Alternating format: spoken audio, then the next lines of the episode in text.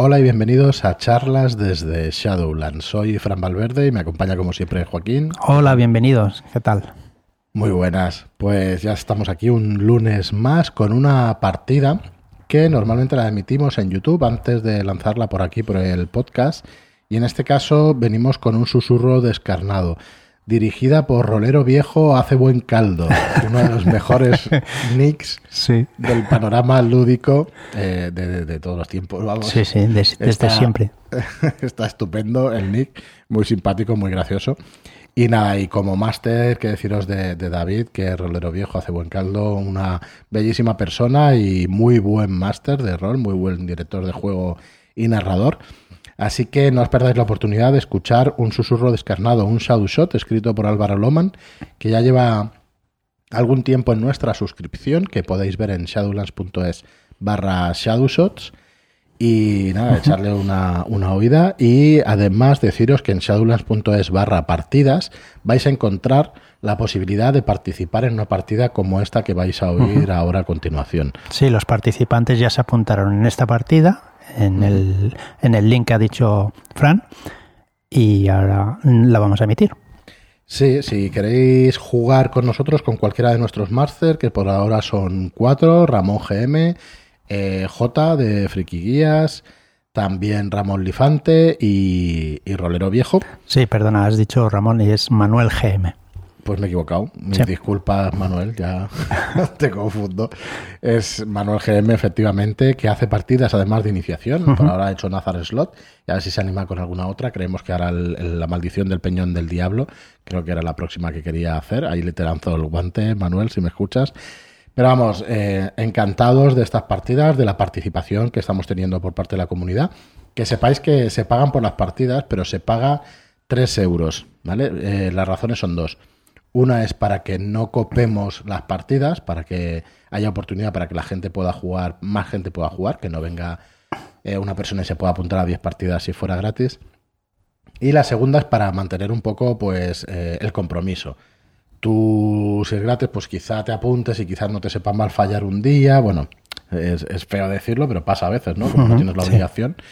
Y, pagando ya, aunque sean esos 3 euros, pues aunque solo sea indirectamente, pues realmente dices, bueno, pues ya he, adquirido el compromiso y ya voy a ir a la partida y así no fallo.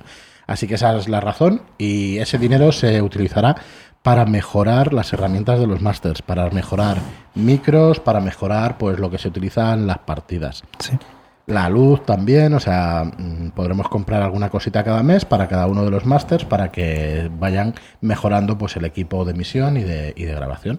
Así que nada más, os dejamos con la partida un susurro descarnado. Gracias por escucharnos y hasta el próximo programa. Muchas gracias y que lo disfrutéis.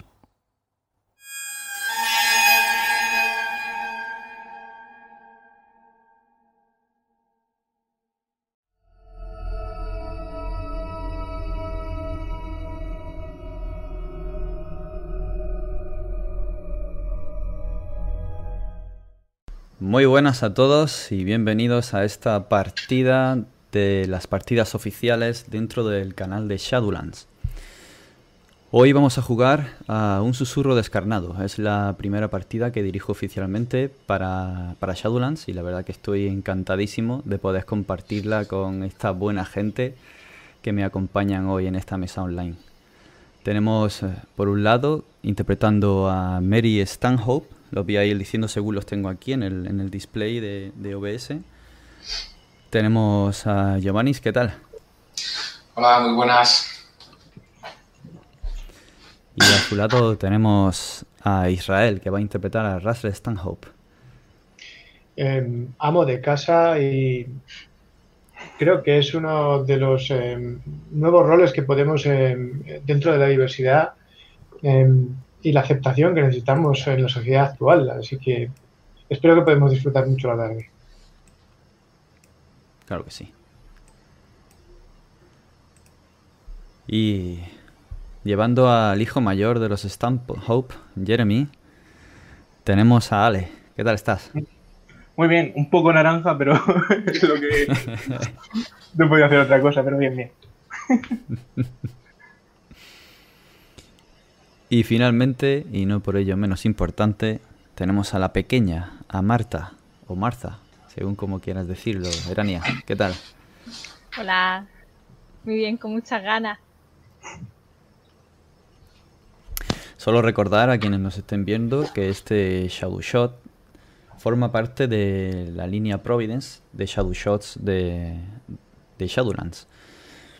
Hay una, como sabréis, y si no lo sabéis os lo digo, hay una suscripción a varios niveles en los que podéis haceros con todos y cada uno de los Shadow Shots que se han publicado anteriormente y que se van a publicar, además de los Shadow Shots gratuitos que tenéis el día 1 y el día 15 de cada mes. Aunque estos solo están disponibles durante 24 horas y con la suscripción están disponibles para siempre. Hay tres niveles de suscripción eh, y se van añadiendo diferentes recursos mapas, bestiario, música, eso en el, en el nivel más alto. Y la verdad es que no es, no es nada caro. Echarle un vistazo a las suscripciones porque son muy, muy interesantes. Vaya a tener Shadow Shots principalmente de la línea de Dungeons and Dragons y de, de la línea Providence de Cthulhu de 100, pero también tenéis de todo tipo. Así que nada, animaos. Este forma parte de uno de esos Shadow Shots, un susurro descarnado, que fue escrito por Álvaro Loman y que hoy tengo el placer de dirigir. Y sin más, podéis estar pendientes a los eventos del canal de charlas de Shadowlands. Se anunciará en Telegram, también se anunciará por redes sociales. Un número de partidas que vamos a ir dirigiendo, algunos máster para el canal. Está Ramón, Lifante, está Manuel GM, yo, J. En fin, y otros que seguramente se apuntarán. Así que os esperamos. Vamos a empezar con un susurro descarnado. Estamos en algún lugar de Norteamérica, en Estados Unidos. Una alegre familia está pasando por un mal momento. Y es que podemos saber a, a Russell cómo se ha quedado sin trabajo. Y ya a su edad no es tan fácil conseguir otro. Sin embargo a Mary, su mujer, le ha salido un buen contrato, un buen contrato en otra ciudad. Podemos verla, firmándolo y estrechando la mano. Es un contrato de obra, Mary. Me alegro mucho de, de hacer trato con usted, parece muy competente. Bueno, intento siempre eh, sacar adelante el trabajo. Haré todo lo posible, todo lo que esté en mi mano para que eh, este contrato sea exitoso para todas las partes. Sí, es la casa de campo de mi familia. Mm. Y quiero verla renacer. Confío en usted plenamente para, para que todos estos planos de los que hemos hablado se lleven a cabo en la reforma. Me gusta. No le decepcionaré, no se preocupe. ¿Cómo va vestida Mary? ¿Cómo es? Cuéntanos. Pues intenta en la medida de lo posible ir siempre con de forma elegante, llevando algún complemento, eh, especialmente con em, pulseras, pendientes y siempre con una cara seria que, le da un una cierta aspecto muy profesional. Y bueno, en este caso lleva un, atuendo negro y pues bueno, de, esa manera intenta eh, pues parecer lo más profesional posible para destacar en su tarea. Y ahora podemos ver cómo regresa a casa y le comenta la nueva noticia a su marido Russell, que está terminando de ordenar la cocina. ¿Cómo eres, Russell? Em, creo en la importancia de la imagen que proyectamos hacia los demás y de la época en la que he tenido que trabajar cada público conservo este aspecto de, vestir eh, muy urbano, muy moderno, muy al día. E incluso para las tareas domésticas trato de acicalarme, de llevar la camisa bien planchada siempre y los pantalones exactamente igual de alineados con la raya perfectamente fijada. Me desempeño muy bien con las tareas domésticas, por eso no me cuesta, es algo natural para mí el tratar de que cada cosa esté en su sitio y todo muy ordenado. Así que me encuentro ordenando antiguas carpetas de, proyectos de cuando trabajaba, cuando Mary, Mary llega a la puerta de casa. Es un gran contrato, muy suculento, Mary. Estás deseando decírselo. Pero no sabes cómo se va a tomar la familia que haya que mudarse a la otra punta del país. No, pues titubeo un poquito y, y digo, chicos, venid, tengo una noticia que, que daros. Eh, Jeremy, acércate, por favor. En cuanto, en cuanto lo digo, supongo que dejo de estar distraído con cualquier cosa, a lo mejor un libro o cualquier cosa que estaría haciendo y me dirijo hacia mi madre. Y ahí estás bajando las escaleras de la casa familiar. ¿Cómo es Jeremy? Jeremy es un adolescente, ya está en sus 15, 16 y ya lleva ropas propias de la edad de cuando ya te empieza a distraer un poco, tal vez una sudadera negra, unos pantalones cortos y unas zapatillas y se le ve un chico a lo mejor un poco distraído pero noble de corazón.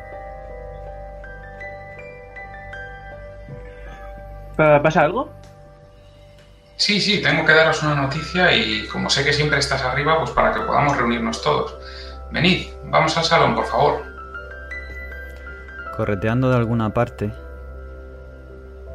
con esos pasitos tan pequeñitos, llega una pequeña niña. Y es Marta. ¿Cómo eres, Marta?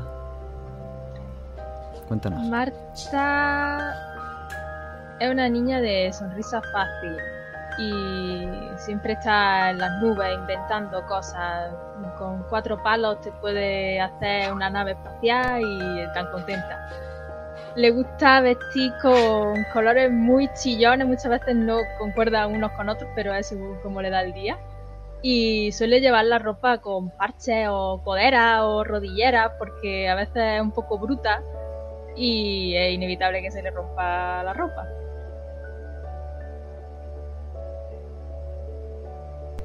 Pues allí os reunís todos en el salón. La cena es vuestra.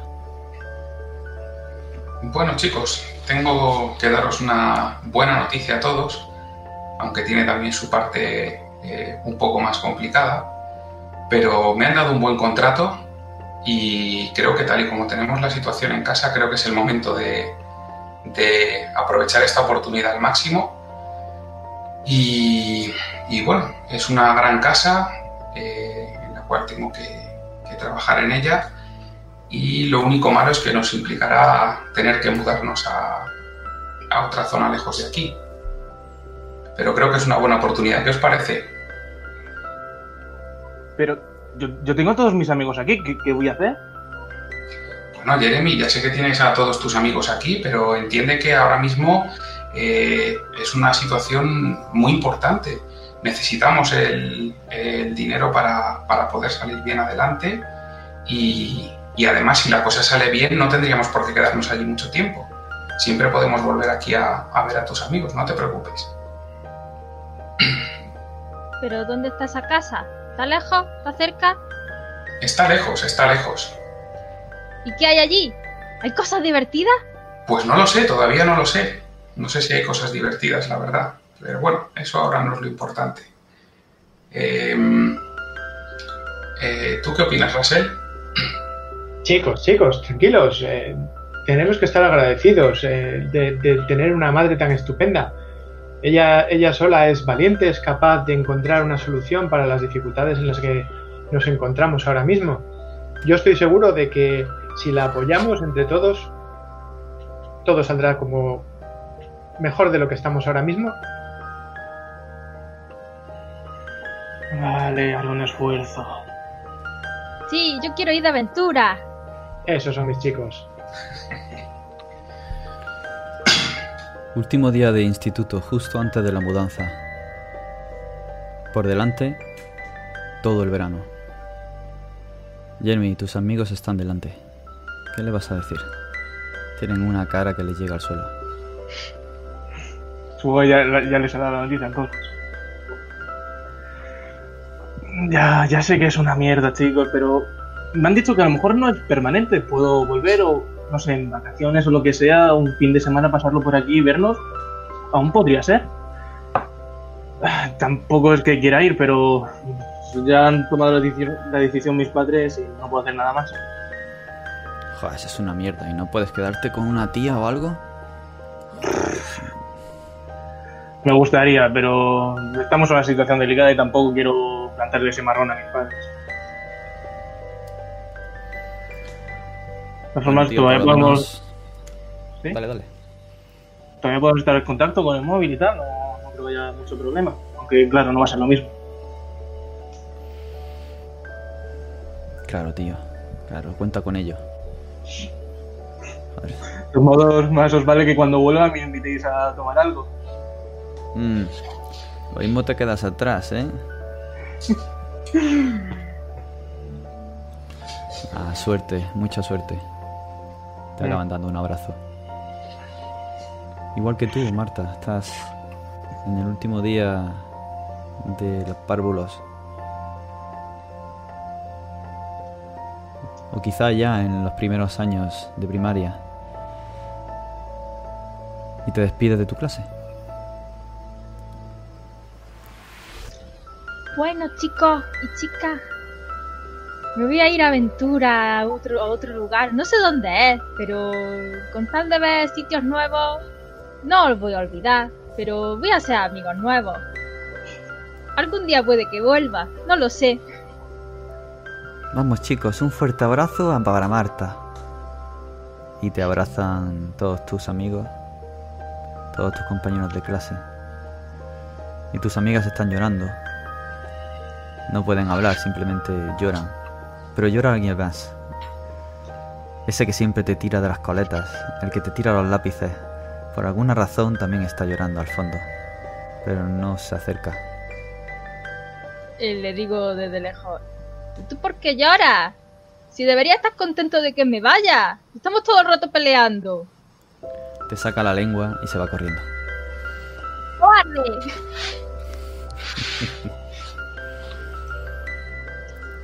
Empaquetáis vuestra vida en cajas. Es una sensación muy extraña.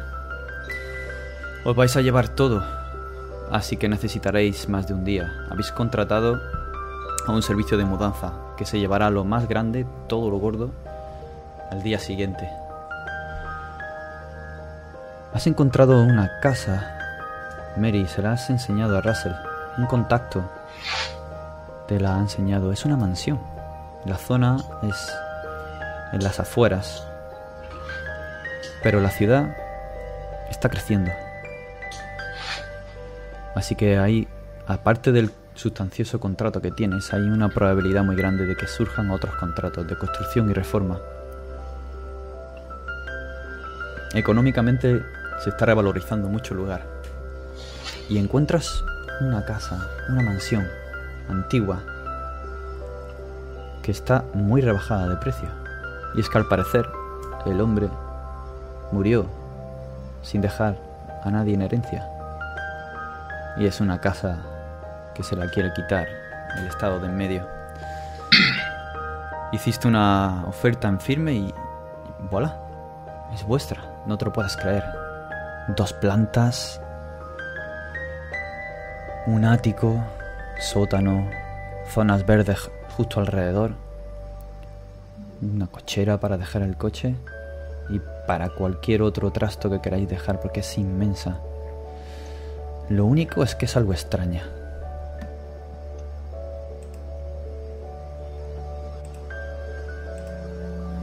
Y digo esto porque la persona que la construyó tuvo que ser muy excéntrica seguramente.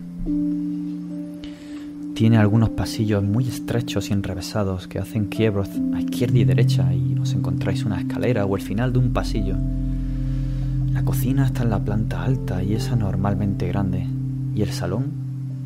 El salón. El salón se extiende las dos plantas enteras hasta arriba, hasta el techo del ático. ¿Por qué alguien haría algo así? No lo sabéis. Pero bueno, quizá en un futuro podáis reformarla. El suelo ya sería vuestro. Y la verdad es que está en muy buenas condiciones. Desde fuera tiene un aspecto victoriano. Como digo, está en las afueras. Y hace 10 años que nadie la ocupa. Así que os mudáis. Comenzáis a limpiar lo poco que haya dejado del servicio de limpieza por hacer, a meter vuestros enseres necesarios para pasar lo que queda del día y la noche. Pero ese día, esa noche, Russell, vas a abrir la puerta de la cocina y justo antes de abrirla, escuchas unos susurros al otro lado de la puerta, unos susurros extraños.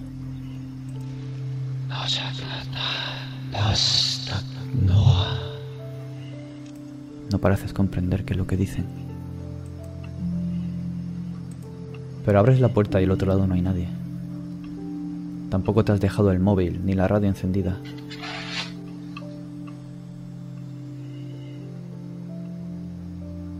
Es muy raro.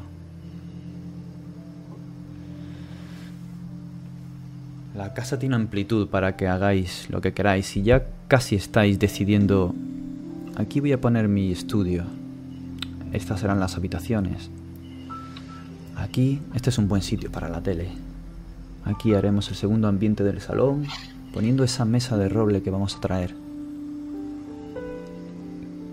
Y así os vais a la cama.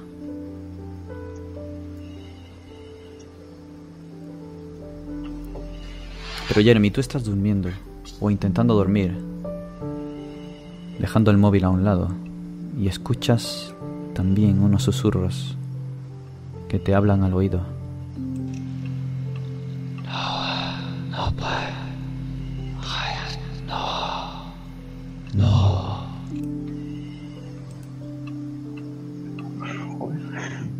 Estás solo en tu habitación.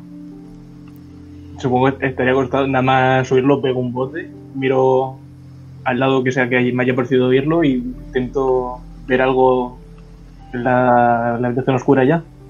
No, supongo que no veré nada. Y en parte por intentar hacerme el valiente no, no digo nada, intento tranquilizarme, vuelvo a coger el móvil o lo que sea para distraerme unos minutos antes de poder volver a calmarme.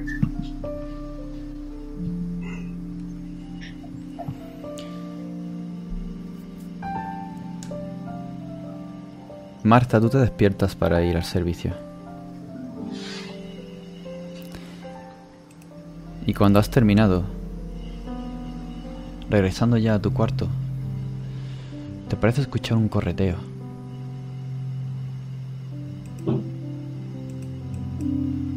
Pasa por al lado tuya.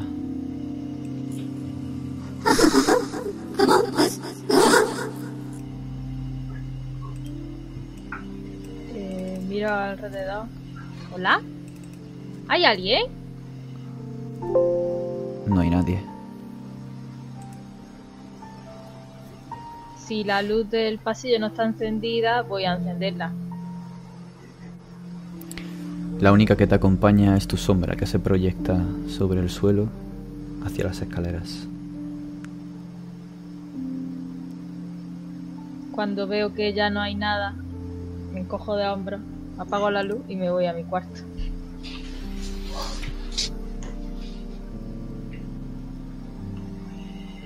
La noche es extraña. Y es que estáis en un lugar extraño. Es normal. Pero os habéis traído vuestras almohadas y eso ayuda a dormir. Siempre algo conocido. Ese viejo amigo que sabe el hueco de vuestra nuca. Os levantáis al día siguiente y comenzáis a ordenar la casa de nuevo. Las cortinas irán aquí.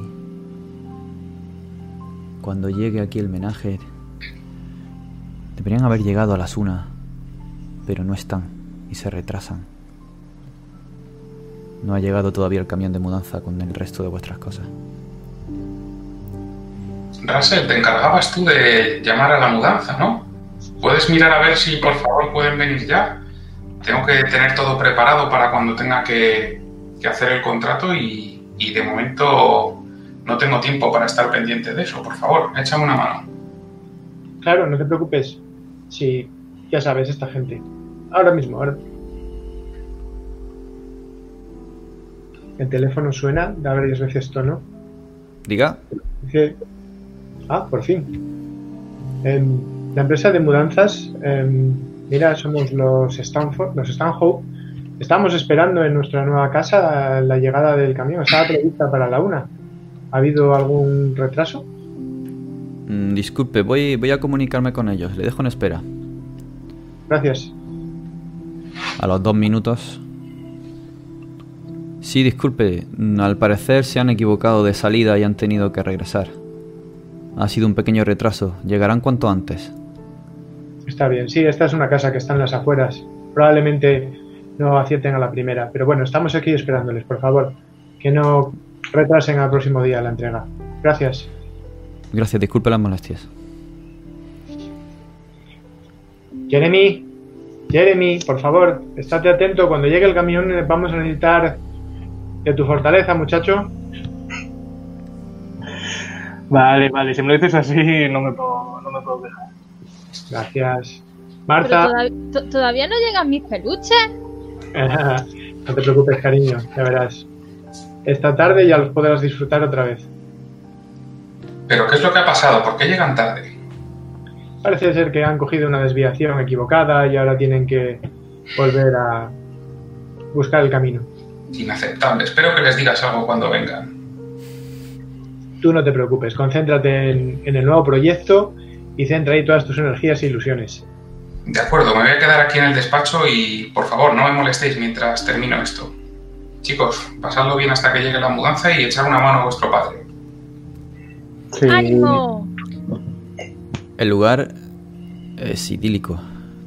Tiene una esplanada de descampado llena de arbustos que ahora mismo están en flor.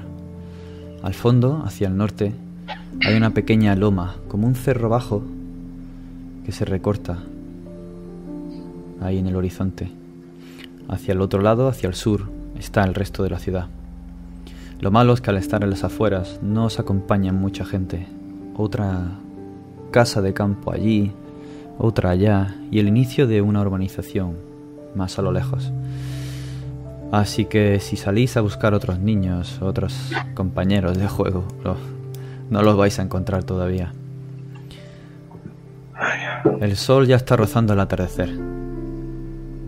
Estáis pensando en preparar la cena. Cuando se escucha el sonido del claxon de un camión y llaman a la puerta. Son los operarios, se disculpan. Nos hemos equivocado dos veces de sitio. Hemos ido a la ciudad cercana, luego al pueblo de al lado. Nos ha costado mucho llegar, lo siento.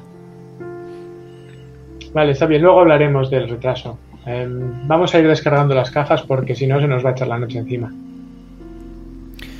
Por supuesto. Y la gente que viene en el camión con la ayuda vuestra, la acabáis descargando. Toda vuestra vida está de nuevo entre cuatro paredes. Son muchas cajas. Decidís dejarlas en el vestíbulo, supongo, para ir arreglando, ordenándolas poco a poco en las habitaciones que luego decidáis en las que van a ir.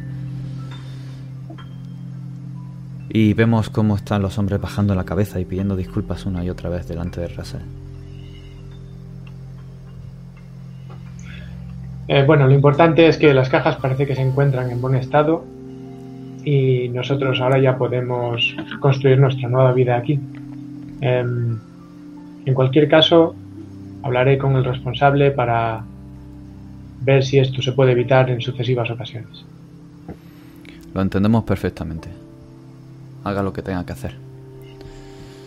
Le pido disculpas nuevamente. Vámonos, muchachos.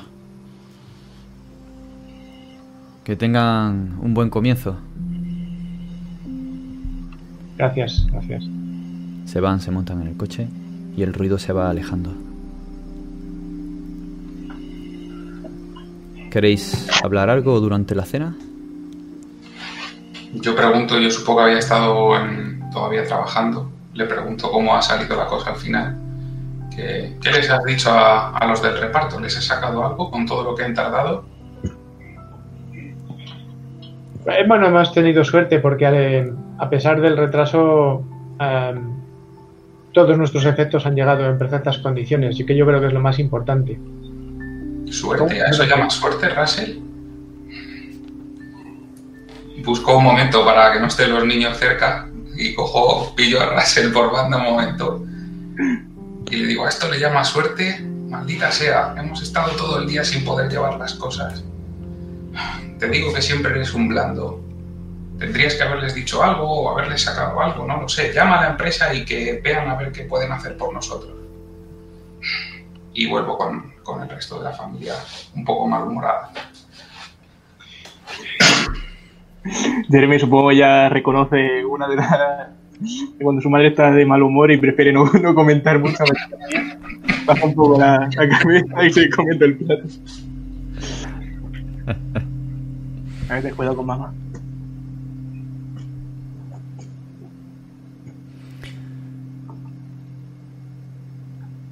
La cena se termina. Antes, antes de que termine la cena, yo, Sí. yo quería preguntarte, Jeremy, eh, ayer por la tarde, antes de irte para la cama, ¿estuviste, ¿estuviste en el comedor? ¿En el salón? Y puede que te dejaras encendida la, la videoconsola o oí unos ruidos extraños y, y, bueno, sé que no era mamá, entonces me preguntaba si habría sido tú. No, no, no me pasé por el vestíbulo, pero yo también oí algo, a lo mejor oímos lo mismo. ¡Ah! ¡El fantasma! Lo he estado buscando hoy todo el día y no lo he encontrado. ¿Dónde lo visteis? Vamos, Marta, aquí no hay, no hay ningún fantasma. Intentando hacerse el valiente, pero la casa le da un poco de miedo y la idea de un fantasma no... no. Pero si yo- esta es una casa como la de los cuentos. Estoy tan contenta de estar aquí porque he, he salido al jardín y, y- y hay montones de cosas que ver y sitios donde esconderse. Pero si solo hay hierba alta por ahí fuera. Pero es perfecto. Va. Tienes que jugar conmigo al escondite. No hay niños con quien jugar. Mañana vamos a jugar. Bueno, vale, va. Tampoco tengo mucho más que decir. ¡Bien! Yo le hago así un poco la cabeza a Jeremy por aceptar jugar mañana con su hermana. porque Hoy, hoy te has ganado doble de albóndigas en la cena, Jeremy. Pero solo él. Ay, para todos, toma, tan barril. Es una, es una cena idílica. La familia está realmente eh, queriendo que salga bien este proyecto y poniendo de nuestra parte para que esto vaya a buen término. Y eh, Mary también se, se relaja un poco después de- del momento de tensión y acompaña a, a que haya un momento bonito en familia. Y dejamos a esa familia con su cena.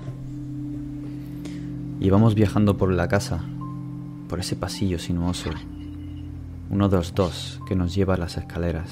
Y vamos subiendo uno a uno los escalones. Ya es completamente de noche. Y podemos ver cómo el matrimonio duerme en la cama. Un sueño inquieto para Mary. No deja de hacer llamadas para conseguir a la gente necesaria para hacer esa reforma. Va a empezar, va a empezar en un par de días. Tiene que estar todo perfecto. Mientras Russell, cansado, duerme a su lado, más tranquilamente. Jeremy sube la última foto a Instagram y apaga el móvil. Mientras Marta, seguramente a cualquier ruido que escucha, se despierta y va a buscar a ver si ve a ese divertido fantasma con el que se quiere encontrar. Al final, el cansancio es más fuerte que sus nervios y acaba vencida.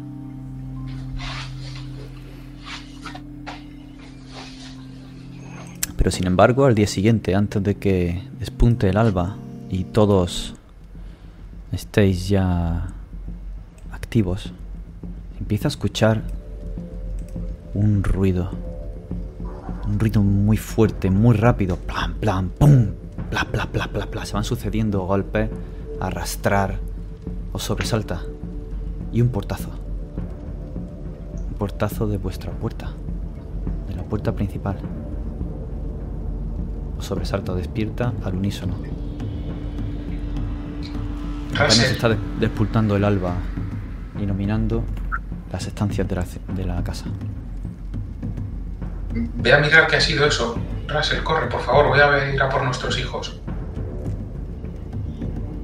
Me incorporo inmediatamente, salgo de la cama y sin apenas ponerme las zapatillas, como voy en pijama, corro escaleras abajo, em, buscando en todas las esquinas de este amplio salón, con este techo tan alto que tenemos, a ver si en cualquier parte hay algún indicio de qué puede haber causado ese ruido, mientras avanzo hacia la puerta principal.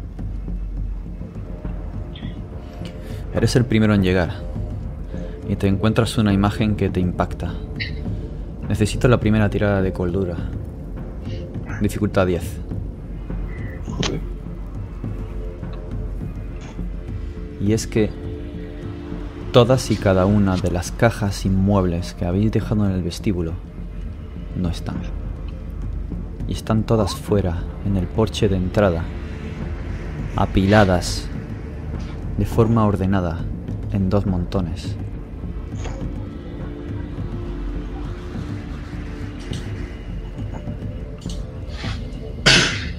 Pero... Chicos, ¿habéis, ¿os habéis levantado por la noche para hacer parte del trabajo? ¿Qué? Sí. Aquí no habíamos dejado las cajas. Yo me acabo de despertar, creía que nos habían entrado a robar incluso. Fíjate, aquí está la caja con todos tus libros de rol, la otra caja con mis vinilos. Marta, incluso tus muñecos, fíjate, todo está colocado perfectamente. ¿Pero qué hacen ahí fuera?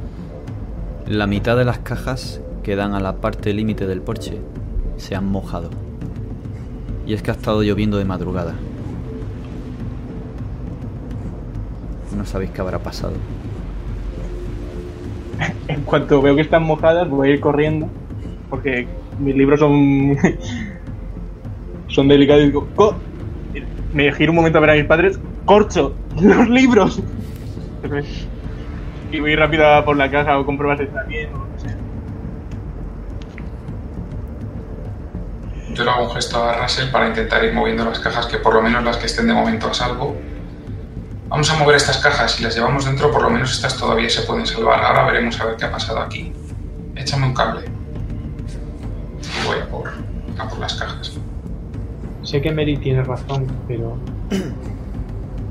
no puedo evitar retrasarme echando un vistazo, mirando en derredor, buscando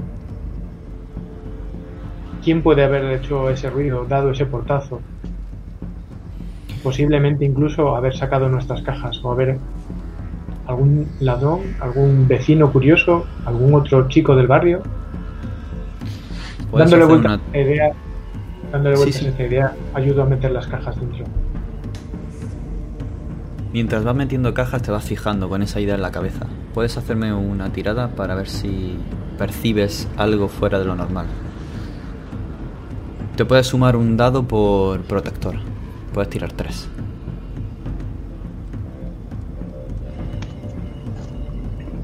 Dificultad 10.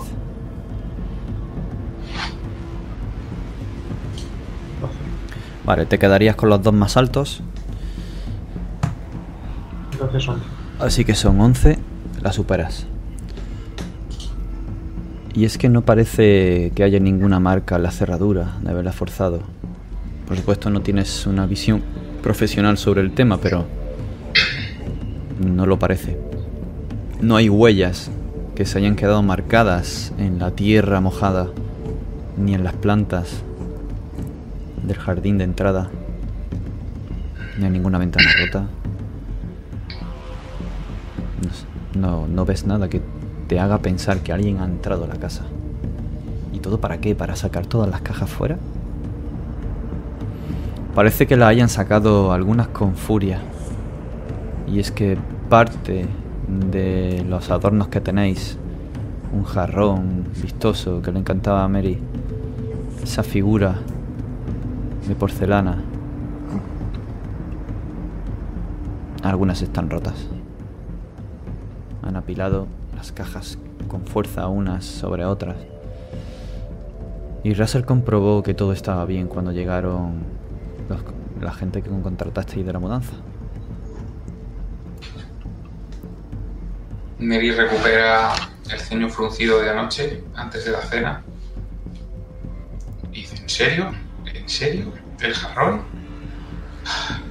Dios, ¿qué más puede pasar? Miro un poco por fuera, digo, ¿qué crees que ha podido ser, Russell?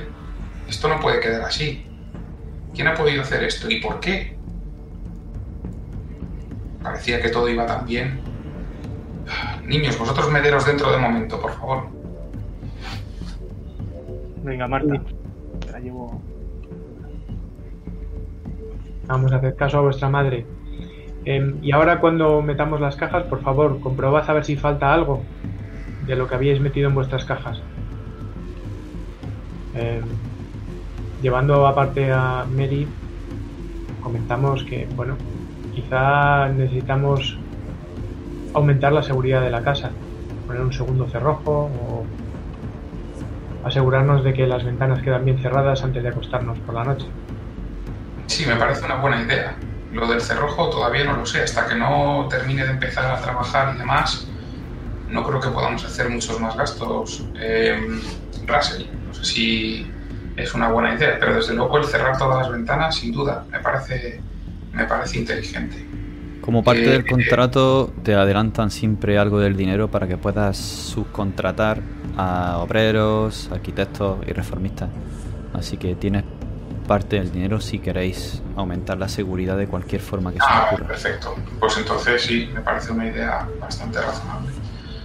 Digo, sí, entonces sí, llamaré. De hecho, creo que, que seguro que, que entre los contactos que he hecho aquí habrá algún cerrajero y, y voy a ver Sí. si puedo. eh, Conocerás incluso empresas de seguridad y de todo, sí. Así que lo que queráis. ¿Qué hora sería ahora más o menos? Pues son las seis y media. Un poco antes de que tú te levantaras. Pues ya miro así al cielo diciendo, madre mía. Digo, bueno, ya no queda otra. Vamos a empezar a funcionar. Niños, ayudarme hoy a preparar el desayuno. Vamos para allá. Pero vosotros estáis de vacaciones, claro.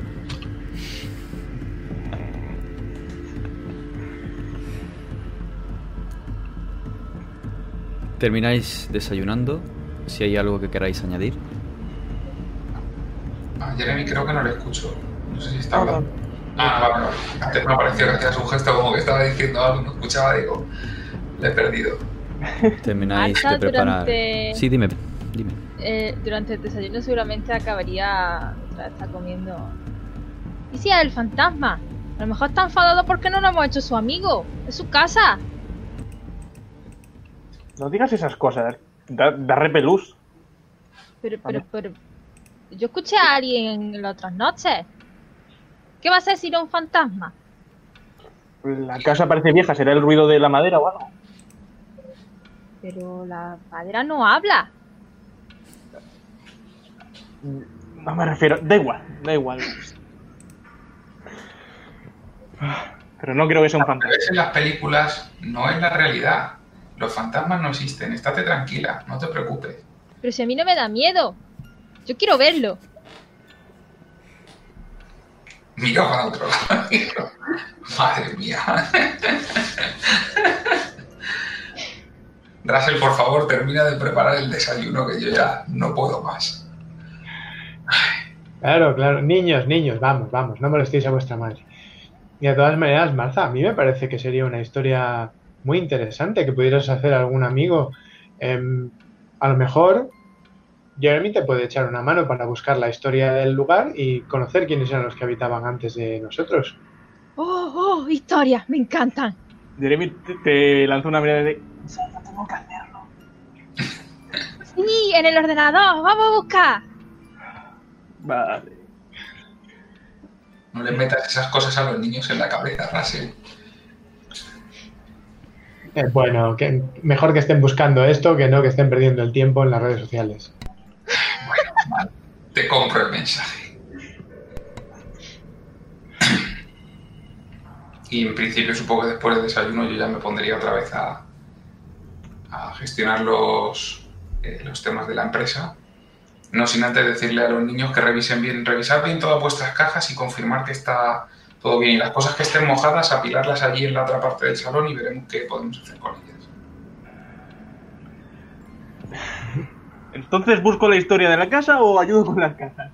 No me dejéis nada claro. Y que no se te olvide que has prometido jugar conmigo. Dios, me espera un día largo. Venga, yo termino de recoger, hacer las habitaciones y luego os echo una mano en buscar la historia de este lugar, cuáles son los sitios que se pueden visitar cuando tengamos un poco de tiempo y también si encontramos alguna eh, noticia o curiosidad acerca de la propia casa. Seguro que esta mansión tiene una historia muy interesante. Espero que ninguna relacionada con asesinatos.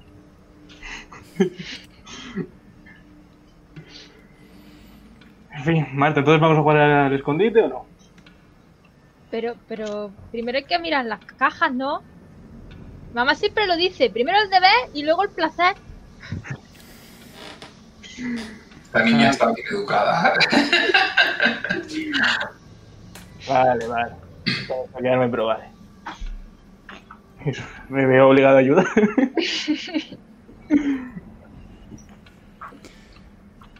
Y así el día transcurre. Cuando buscáis información sobre la casa, encontráis un pequeño artículo que habla de cómo el millonario, el excéntrico millonario Douglas McIntyre, si no recuerdo mal, era el apellido, como la mansión, Douglas McIntyre, decidió ese emplazamiento para construir su nueva mansión, mansión de estilo victoriano. El hombre acababa de perder a su hijo y quería crear algo nuevo, algo que hacer en su honor. Y estuvo contratando a los mejores eh, obreros y arquitectos de la zona para hacer la casa. Pero poco más, no hay nada que recuerde a un asesinato, ninguna mención de sucesos paranormales ni nada por el estilo. El hombre murió hace 10 años y, lleva deshabitada desde entonces.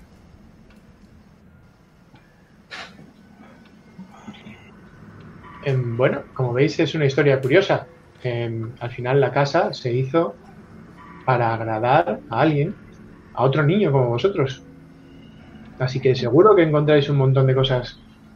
A ver si sois capaces de encontrar alguna cosa que el viejo Douglas creara para sorprender a su hijo. El elástico. ¿Tenemos ya el ático? Pero entonces no hay fantasmas. Tened cuidado si subís al ático, no olvidéis llevar una linterna y contar los escalones. Ir mirándoos, que sois muy alocados. Marta, por favor. Sí, papá. Papá, si van a subir arriba, por favor, acompáñales. No quiero que suban solos. No, yo todavía no he visto el ático y no sé si eso estará muy sucio o cómo. No hace falta, si ya voy yo con Marta, ya, ya soy mayor para hacer esas cosas. Levanto una ceja. He llevado las cajas. Estoy fuerte. Levanto la otra ceja. y digo, está bien, pero echa un ojo y si ves que eso tiene mucha suciedad, me avisas. Vale, vale. O nos dirigimos para allá. Tiráis de la cuerda. Bajáis la entrada al desván. Y una pequeña escalera de madera se desliza. Subís, estáis en lo más alto. Pero está completamente oscuro dentro. Una cortina de polvo se deja entrever en el haz de luz de la linterna que lleváis. Arriba todo está vacío. O lo parece. Porque escucháis unos pasitos en el pasillo que acabáis de dejar de la segunda planta. Y unos susurros al otro lado de la escalera. Y la escalera comienza a recogerse.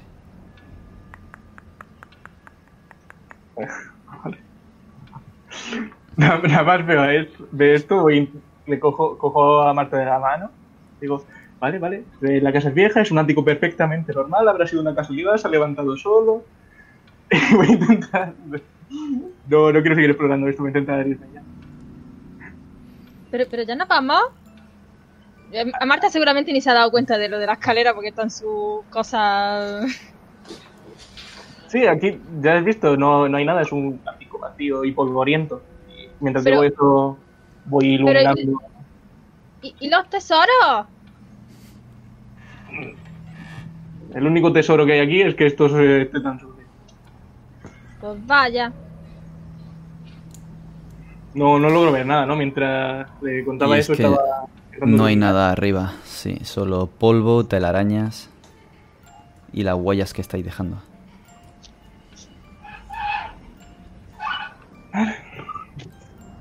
Ya, ya habrá otras aventuras, Marta.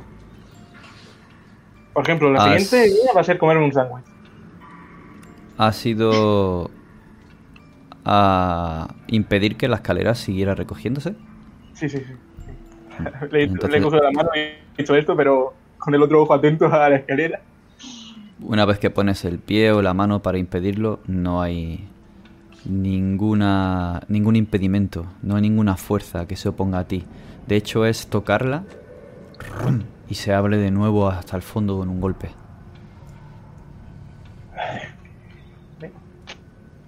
Pues voy a. bajo yo primero y luego ayudo a Marta a bajar. No se ni nada. Ha sido todo muy extraño. Necesito una tirada de cordura, Jeremy. Dificultad 10. Vale.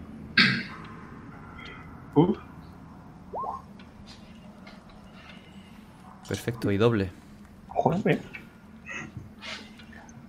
Encajas perfectamente esto. Tienes una explicación para ello. ¿Cuál es?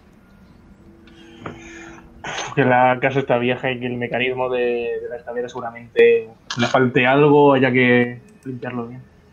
De hecho, en cuanto bajara, le, le comentaría a mi madre que solo polvo, arañas, telarañas y el mal funcionamiento de la escalera. Eso habría que mirar. ¿Y qué explicación tienes para Los susurros que se escucharon abajo.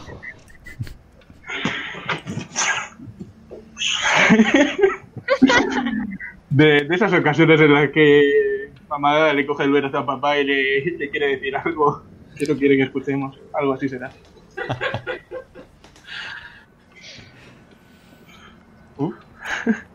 Continuáis jugando el resto del día. No obstantes vacaciones. Hablas con tus compañeros por el móvil. Acaban de poneros el wifi y puede que incluso eches alguna partida o te conectes directamente con ellos. Marta está jugando por aquí y por allá. Mary, has empezado ya tu trabajo al día siguiente. Y así van a ir pasando los días. Todo ha empezado muy bien. La gente te respeta cuando hablas. La gente intuye lo competente que eres y vas demostrándole tanto tus dotes de mando como la forma de organización de la reforma. Y Russell más o menos tiene controlado ya dónde está el supermercado, dónde está la biblioteca, la policía, los bomberos. Se está haciendo poco a poco con la casa. Ayudado por Jeremy y Marta, comienzan a llenar de todo el menaje la cocina, montar las estanterías, hacer de esta nueva casa su hogar. Han pasado dos semanas y os vais acostumbrando a la casa, incluso a los susurros. Mary más escéptica, probablemente no crea los susurros o piense que son cosas de la mente, de oír mal, un móvil lejano o incluso el viento. Pero alguno de vosotros está empezando a preocuparse. ¿Quién es? Jeremy al principio, aunque buscaba intentarle no sé, una, cualquier explicación, los susurros de las conversaciones de sus padres, Marta jugueteando de ahí por allá, a pesar de que quería buscarle cualquier explicación, la continuidad de esos susurros, cómo suenan, empieza ya a inquietarle bastante. Pero intenta hacer como que, como que no pasa nada. Se guarda para sí mismo esos pensamientos, al menos por ahora. Yo preocupada no, pero expectante sí. ¿Lo? Anoche lo volví a escuchar. Risa. Debe de ser un niño. Pero no sale a jugar. Yo quiero verlo. Lo raro de los susurros es que no entendéis lo que hacen, ni siquiera si articulan palabras. Es muy raro y siempre es al otro lado de la puerta, por el pasillo, nunca es muy muy cerca vuestra. Es muy raro. ¿Qué medidas de seguridad habéis contratado al final? ¿O habéis puesto en la, en la casa? En principio, de momento, lo de asegurar las ventanas y poner un. No sé cómo se llaman los cerrojos estos que se ponen por dentro. FAS, creo que son. Ponemos alguno así, ¿no? Y algún, algún cerrojo más. No sé si la puerta la casa tiene alguna otra entrada aparte de la principal. Pero bueno, Sí, por atrás. asegu- asegurar las dos puertas del mismo modo. Sí. Nuestra, nuestra preocupación de la primera, de la primera mañana era que hubiera entrado alguien, perdón, que hubiera entrado alguien de fuera. Entonces lo que queremos es asegurarnos de que no se nos quedaba una ventana abierta o facilitábamos una vía de entrada. De acuerdo. Pues han pasado dos semanas desde aquel incidente en el que todas las cajas las sacaron del vestíbulo al porche de entrada. Algunas de ellas se mojaron. Habéis tenido que volver a lavar ropa. Habéis tenido que limpiar parte de vuestros enseres. Y algún libro que otro que se ha pegado mucho tiempo secándose. Pero esta nueva mañana todo está yendo tan bien. De hecho, recibes una, una llamada, Mary. Y es que puede que en un par de semanas alguien se reúna contigo para un nuevo contrato. Todavía no has acabado este y ya te están buscando para otro, en la misma zona, en las afueras de la ciudad. Russell, no te lo vas a creer. Otro contrato más. Vamos, te viene mejor. Todavía no le vamos a decir nada a los niños, que sé que Jeremy no quiere estar aquí mucho tiempo. Vamos a dejar que se acostumbren, si te parece. Pero otro contrato es, no sé, es perfecto, es perfecto. Así voy a poder seguir escalando, vamos a tener más dinero, vamos a poder reformar aquí las cosillas que, que nos apetezca. Todo va a ir estupendamente. Su- Suena maravilloso, pero, pero no puedo evitar sentirme preocupado cada vez que cada vez que te vas, cada vez que los niños se quedan solos y seguimos oyendo esos susurros. ¿No, no podríamos mirar otra otra ubicación, otra casa, otro sitio donde Bueno, puedo intentar mirar, pero de momento todavía, hasta que consiga los contratos nuevos, todavía me parece muy precipitado. Y además acabamos de traer todas nuestras cosas. Yo creo que eso son cosas que, que escuchéis vosotros. ¿Estás seguro de que no es todos esos cacharritos que tiene tu hijo con la consola y demás? Eso no se acopla y no sé qué y no... Seguro que son cosas de esas, de verdad. Ay, no sé, no sé. Bueno, está bien, no importa, tú no te distraigas. Concéntrate en conseguir ese contrato que es muy importante para ti y nosotros estaremos contentos de que tu carrera continúe teniendo tanto éxito. Ay, gracias, Russell, pero también es importante para vosotros, hombre. Así podremos tener una vida mejor, la vida que siempre hemos querido. Claro que sí, cariño. Y colgáis el teléfono. Esta conversación la habéis tenido justo cuando tú has colgado con esa llamada, Mary, y has llamado directamente a Russell. Porque Russell, tú estás comprando, te has llevado a Marta, estás en los grandes almacenes, comprando comida, las cosas que se han roto y queréis renovar. Y Jeremy se ha quedado solo en la casa. Por alguna razón ya no quiere ir contigo a comprar, Russell. En estas dos semanas no habéis entrado en contacto con ningún nuevo amigo. En el vecindario, aparte de espacio, las pocas casas que hay son de gente adulta mayor que sus hijos ya han volado. Así que estás solo, Jeremy. No has podido hacer ningún amigo. Marta tampoco. Pero un día, crash, escuchas ruido de las de la ventana que da al sótano en la parte del este de la casa. Ah, al principio, claro, me, me asustó por el ruido tan fuerte, pero voy a, voy a ver qué es. Te asomas por la ventana, bajas, sales. ¿Vas No, salgo, salgo, miro por fuera antes de entrar al que me da miedo. el, de- el ático no me gustó. Y es que hay un grupo de chavales de unos 14-15 años que en el descampado que hay cerca de tu casa estaban jugando a béisbol. Un bateador muy bueno, tiene, tiene muchas posibilidades, pero ha ido a parar la, la pelota justo, justo en, la, en una de las ventanas que dan... En una de esas ventanas bajas que dan al sótano. ¡Hola! ¡Hola! Te ven desde la ventana. ¡Hey! ¿Qué tal? ¿Puedes devolvernos la pelota? Ah, sí, vale, voy. Un segundo. Voy, voy a ir a la pelota, ya me, me del miedo que me dé el soldado. Estoy contento porque ya tengo una excusa para hacer nuevos amigos. Cojo la pelota, voy con ellos y a ver si me puedo integrar un poco en el grupo. Das la vuelta por el pasillo, llegas a las escaleras, bajas y comienzas a tomar el pasillo sinuoso que deja la cocina atrás y esa habitación del fondo y que recorre la casa por uno de los lados y puedes ver a los a los chavales. Pero date prisa, ahora que estoy caliente tengo el bate a punto. Cuando en ese momento la pelota sale del sótano con tanta fuerza que impacta en su cara y lo deja cao en el suelo. Oh. Rápidamente se le hincha la cara. Vámonos, vámonos de aquí. Oye, eh, eh, ¿estáis, ¿estás bien? Intento a ver si puedo retenerlos. ¿Sales corriendo hacia ellos? Ah, los he visto desde una ventana, ¿no? Mientras estaba intentando bajar. No, desde la misma desde la misma ventana.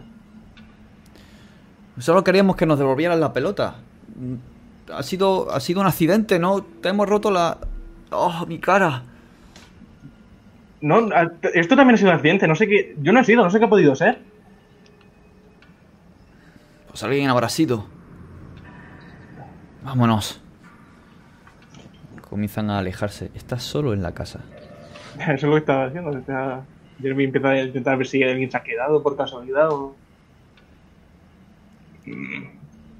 Busco si en casa tenemos alguna cosa contundente, algún bate o lo que sea. Temeros ante la posibilidad de que haya entrado alguien a casa, intentar robar o cualquier cosa así. Buscas un bate, sí. Es zona de béisbol.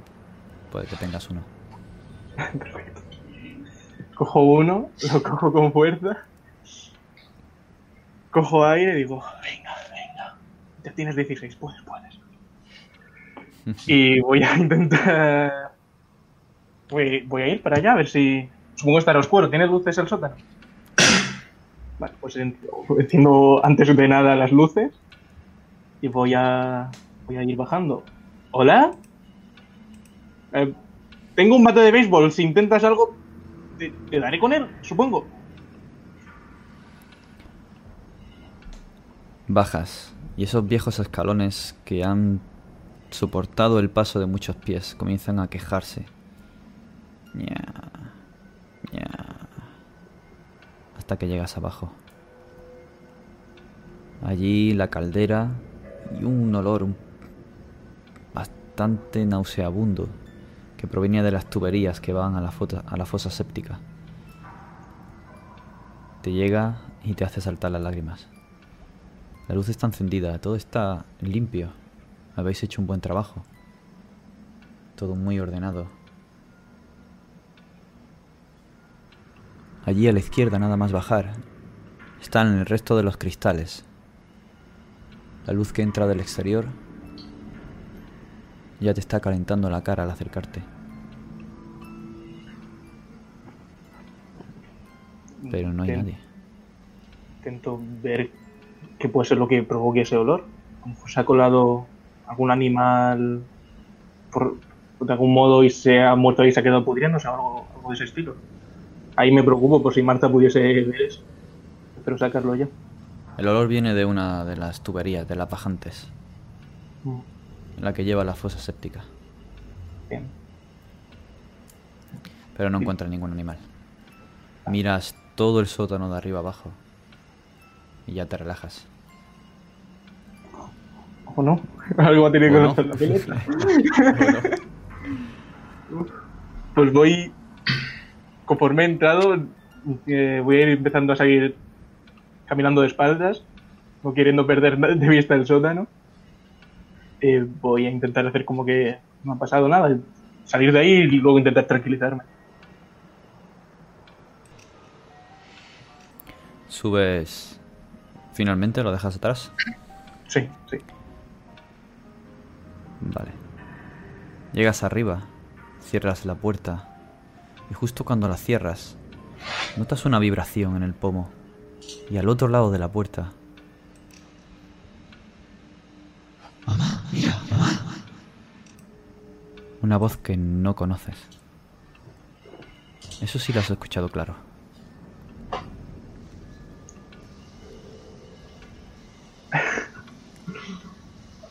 Abro, abro la puerta de golpe. En un arrebato de valor que ni yo mismo sé de dónde viene, voy a abrir la puerta de golpe y con, con el bate en la mano. El aire es lo único que te recibe. No hay nadie al otro lado. Joder. Tardo un segundo en cerrar la puerta, dejar el bate ahí en el suelo y salir corriendo a la puerta de la casa a esperar a que alguno de mis padres llegue. Necesito una tirada de cordura contra 10. Uf, qué, qué mal pario. Si quieres, puedes sumarle un dado por quiere creer Vale. y ti- y tirar 3. Ok. Joder, vamos. Vale, 9 y 8 son los dos grandes, así que perfecto, de sobra. Uf. Encajas bien lo que ha ocurrido. Estás un poco nervioso, pero no, no te hace un impacto tan fuerte. Pues Y en ese momento llega Russell y Marta con el coche y con toda la compra. Papá, papá. Y me acerco a él corriendo. Eh, Marta, cariño, no olvides la bolsa que has comprado en la tienda de chuches. Sí, sí. Dime, Jeremy, ¿qué ha pasado? En, en el sótano hay y entonces una pelota sale volando. Hay algo en el sótano. Espera, espera, espera. Tranquilízate. Respira hondo. Así, otra vez. Muy bien. Eso es. Ahora explícate. Desde el principio. Em, había unos chavales jugando a béisbol y rompieron una de las ventanas. No le va a gustar a mamá eso, pero bueno, no es lo importante. El- Fui a- al sótano a ver dónde estaba la pelota y devolvérsela. Y cuando me acerqué, salió disparada. Le dio incluso a uno de ellos en el ojo. Se linchó. Fui con el bate que tenemos en casa a ver si se había colado algo o alguien y no, no, no había nada, pero cuando salí cerré la puerta y vas a pensar que me no sé, me lo estoy inventando. Ah, noté como el pomo empezaba a vibrar, a vibrar y, y escuché un- uno de los susurros que dice mamá que son tonterías inventadas, pero ¿sabes a qué me refiero? ¿Cuándo? ¿Cuándo? Hace, hace no mucho, no ha pasado mucho, ¿no? ¡Oh! ¡El fantasma! Y salgo corriendo hacia la casa. No. No, Marta. Era, Vale, vale, está bien, está bien. Vamos, vamos a verlo, vamos a verlo. Encabezo, trato de encabezar alcanzar a Marta por el pasillo sinuoso y, y, y me interpongo entre ella y la puerta. Soy el primero que, que la acciona y, en el- y echo un vistazo al interior del sótano, desde lo alto de la escalera. ¡Huele mal! son, la- son las tuberías, ya he mirado a ver si había algo, pero no, son las tuberías. Pero ese olor no estaba cuando hicimos la limpieza. No estaba tan fuerte, no. Puede que sea por falta de ventilación o... No sé, venía de la tubería, lo, lo he comprobado, ¿no? A lo mejor se han atrancado o algo. Quedarse se queda en la casa y se nota cuando bajas, no se nota desde arriba. Pero Russell, llegas abajo, compruebas cada rincón, ves la ventana rota, el resto de cristales, no hay ninguna pelota, no hay huellas y no parece haber nadie. Pero al, no encontrar tampoco ningún sitio donde alguien pudiera esconderse y viendo que por el hueco de la ventana rota no cabría tampoco un cuerpo para entrar o salir, creo creo que es preocupante lo que Jeremy me ha dicho. Así que busco, muevo, desplazo una de las estanterías donde tenemos almacenada la comida para ponerla delante de la ventana, que no entre ni salga el frío o algún animal o lo que sea. Y, trato de frenar un poco el entusiasmo de, de la pequeña Marta. Mientras eh, subimos de nuevo, tratando de buscar una explicación a todo esto. Papá, esta vez era diferente. Esta vez sí, sí pude oír lo que decían los susurros. ¿Qué? ¿Qué? ¿Has podido entenderlo? Sí, era mamá, mira, mamá. Parecía sacado de una película de terror, pero es- eso es lo que he oído. Entonces tú tenías razón, es un niño. ¿Está buscando a su mamá? No, no lo sé, no, no ha dicho mucho más, me fui. ¡Jo! Yo también quería escucharlo. No sé yo si, si te gustaría. ¿Por qué no? Da mal rollo. A, la próxima, puede que me piense si irme con vosotros a la compra. A lo mejor.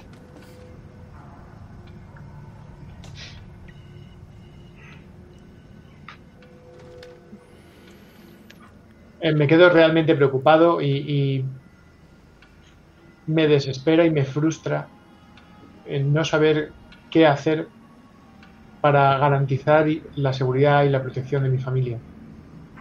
Estoy considerando realmente llamar a Mary al trabajo y compartir esta preocupación con ella, pero sé que eso probablemente le, le distraiga y no ayude, así que creo que voy a esperar hasta después de la cena y tratarlo cuando ella ya esté en casa.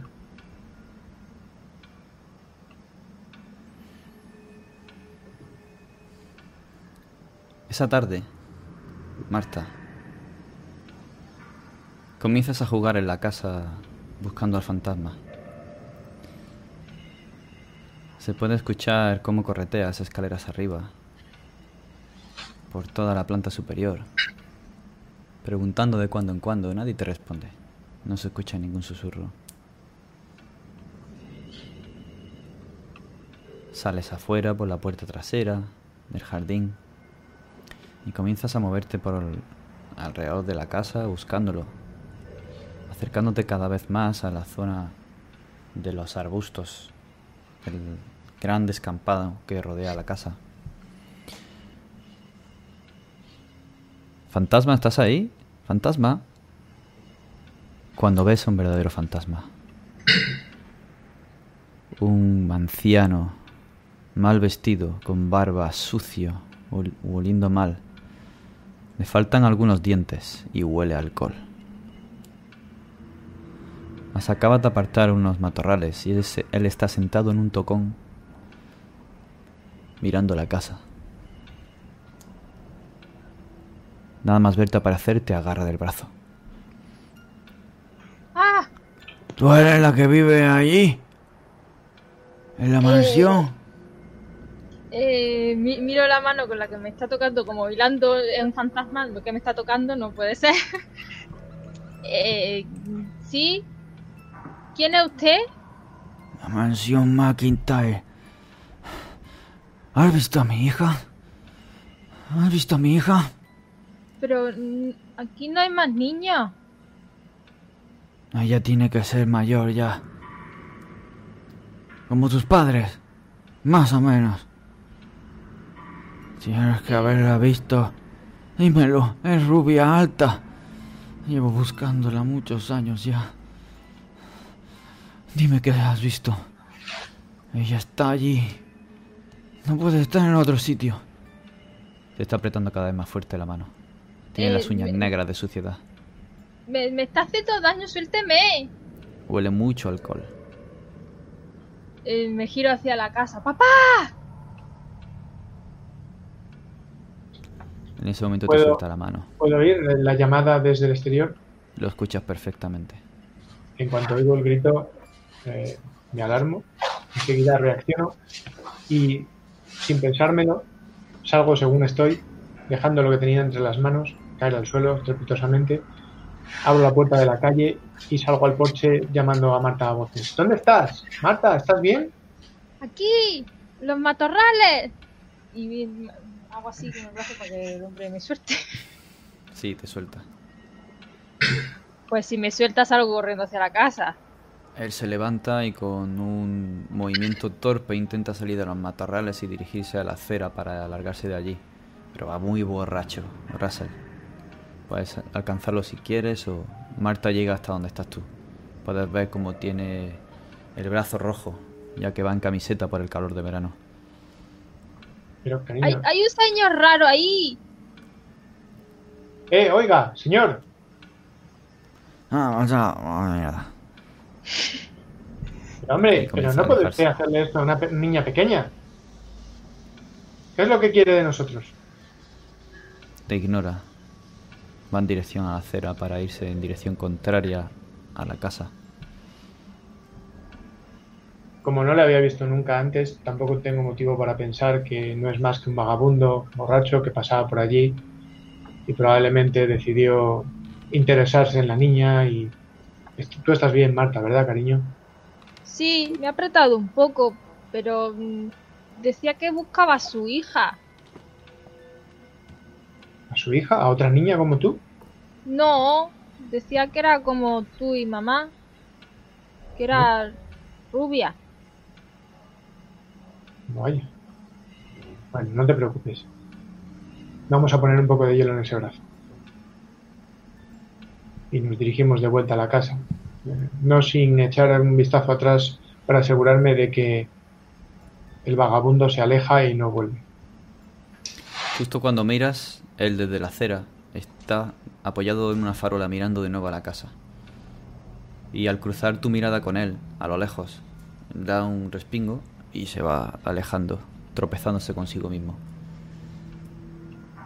Y en ese momento llega Mary. Ves a un vagabundo por la acera, a unos 100 metros ya de la casa. Pasas con tu coche, aparcas y allí está la casa. Esa gran mansión victoriana. Pues yo llego con una enorme sonrisa, aunque con cara un poco de agotamiento después de todo el día de trabajo. Y veo todas las caras así como preocupadas. Y digo, ¿así es como recibís a vuestra madre? Madre mía. Venid aquí, darme un abrazo.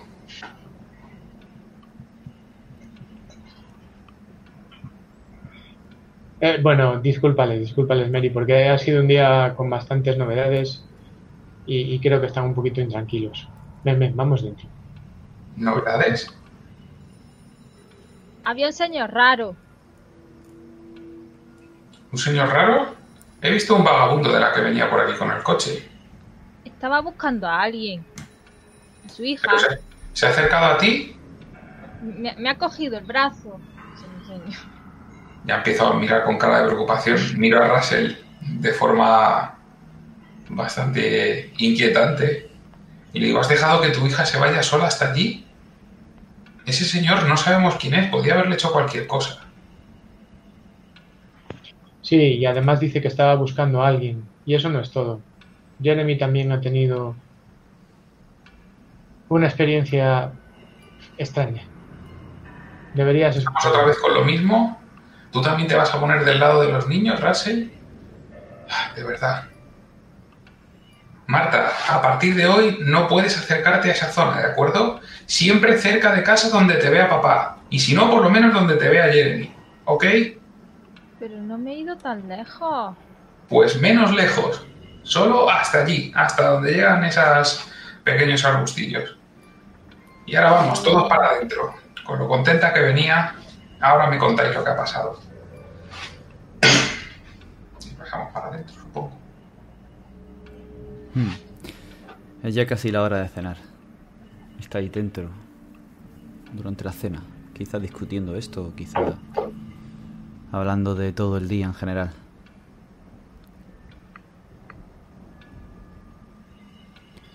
Bueno, ponernos al día realmente no nos lleva demasiado tiempo. Y, y- y com- compartimos abiertamente las preocupaciones. Yo creo que ya no tiene sentido hablarlo a espaldas de, de los pequeños, de los críos. Y Mary, yo creo que esta situación tenemos que hacer algo. Pero ¿qué es lo que está pasando? Yo estoy aquí todo el tiempo y, y oigo a veces un poco de estática y algo más, pero, pero no me parece para tanto. ¿Realmente qué es lo que, lo que estás viendo, Rasel? ¿Qué es lo que está pasando aquí que os molesta tanto? Hemos oído pasos, susurros y ahora la voz de un niño llamando a su madre. Además está ese extraño que se acercó esta mañana y agredió.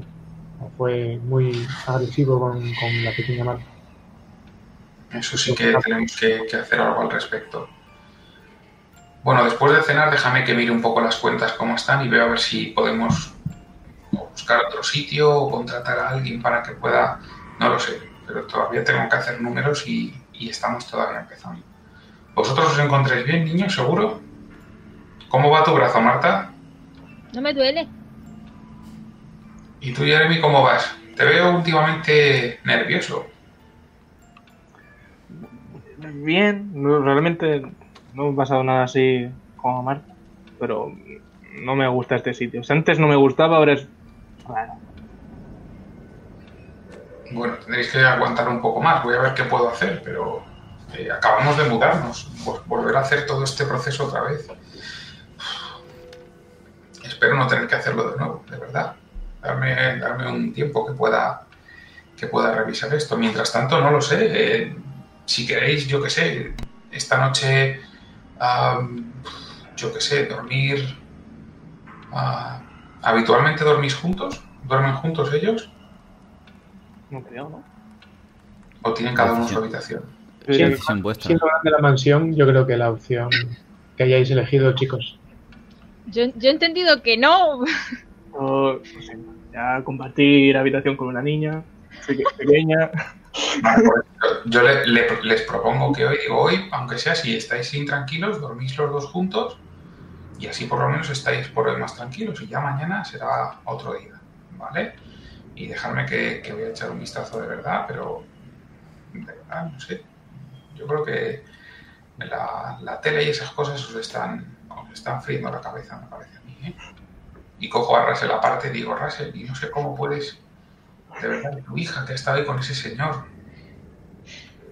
Ay, madre mía. Voy a echar un vistazo a las cuentas. Y en principio yo me voy un rato al despacho para cuadrar las cuentas y ver si tengo- tenemos alguna alternativa o, o bien de buscar otra casa, salvo que se nos vaya mucho del presupuesto, o bien si podíamos a lo mejor contratar a alguien para que hiciera seguridad en la casa, que estuviera mirando los alrededores. Intento ver si hay algo que pueda cuadrar las cuentas para alguna de esas alternativas. Como para entrar, buscar otra casa, está la cosa complicada. Tendríais que vender ahora mismo esta. O incluso con un con el futuro contrato que parece que va a llegar, quizá. Pero tendríais que iros a un piso, algo mucho más pequeño. Pero ahora mismo en la situación actual no. Otra cosa es que querráis contratar algo más de seguridad. Personal que esté vigilando la casa o cámaras o algo así. Cámaras sí- interiores, sí, un Sí podríais permitirlo. Vale. Pues si veo que hay esa opción, eh, intento buscar alguna alguna compañía, aunque ahora será tarde para, para poder buscarla, pero me apunto para intento buscar en internet compañías de, de seguridad que haya en la zona para mañana a primera hora ponerme en contacto con ellos y que, y que vengan a instalar el circuito de Sí. vigilancia. Son las últimas horas del día. Apenas la luz última que queda crepuscular en el horizonte es una fina línea. Te levantas, cansada quizá, pensando, mirando en, la, en el gran ventanal que tiene el despacho. Por eso has elegido esta sala también. Se ve el horizonte, se ve la puesta de sol y se ve ese cerro que parece dominar la ciudad desde allí. Y si me haces una tirada de dificultad 10, te digo algo más.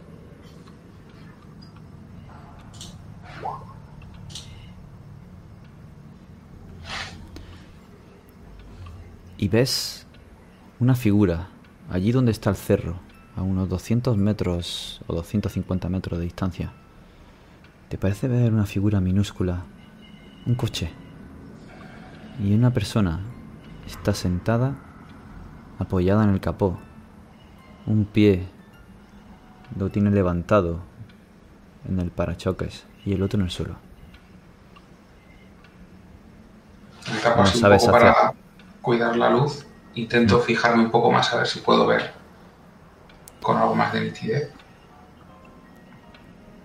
Mm, No sabrías decir si está mirando a la casa. Pero oye, esos prismáticos que tenéis de las excursiones que soléis hacer para mirar las aves, mirar el horizonte.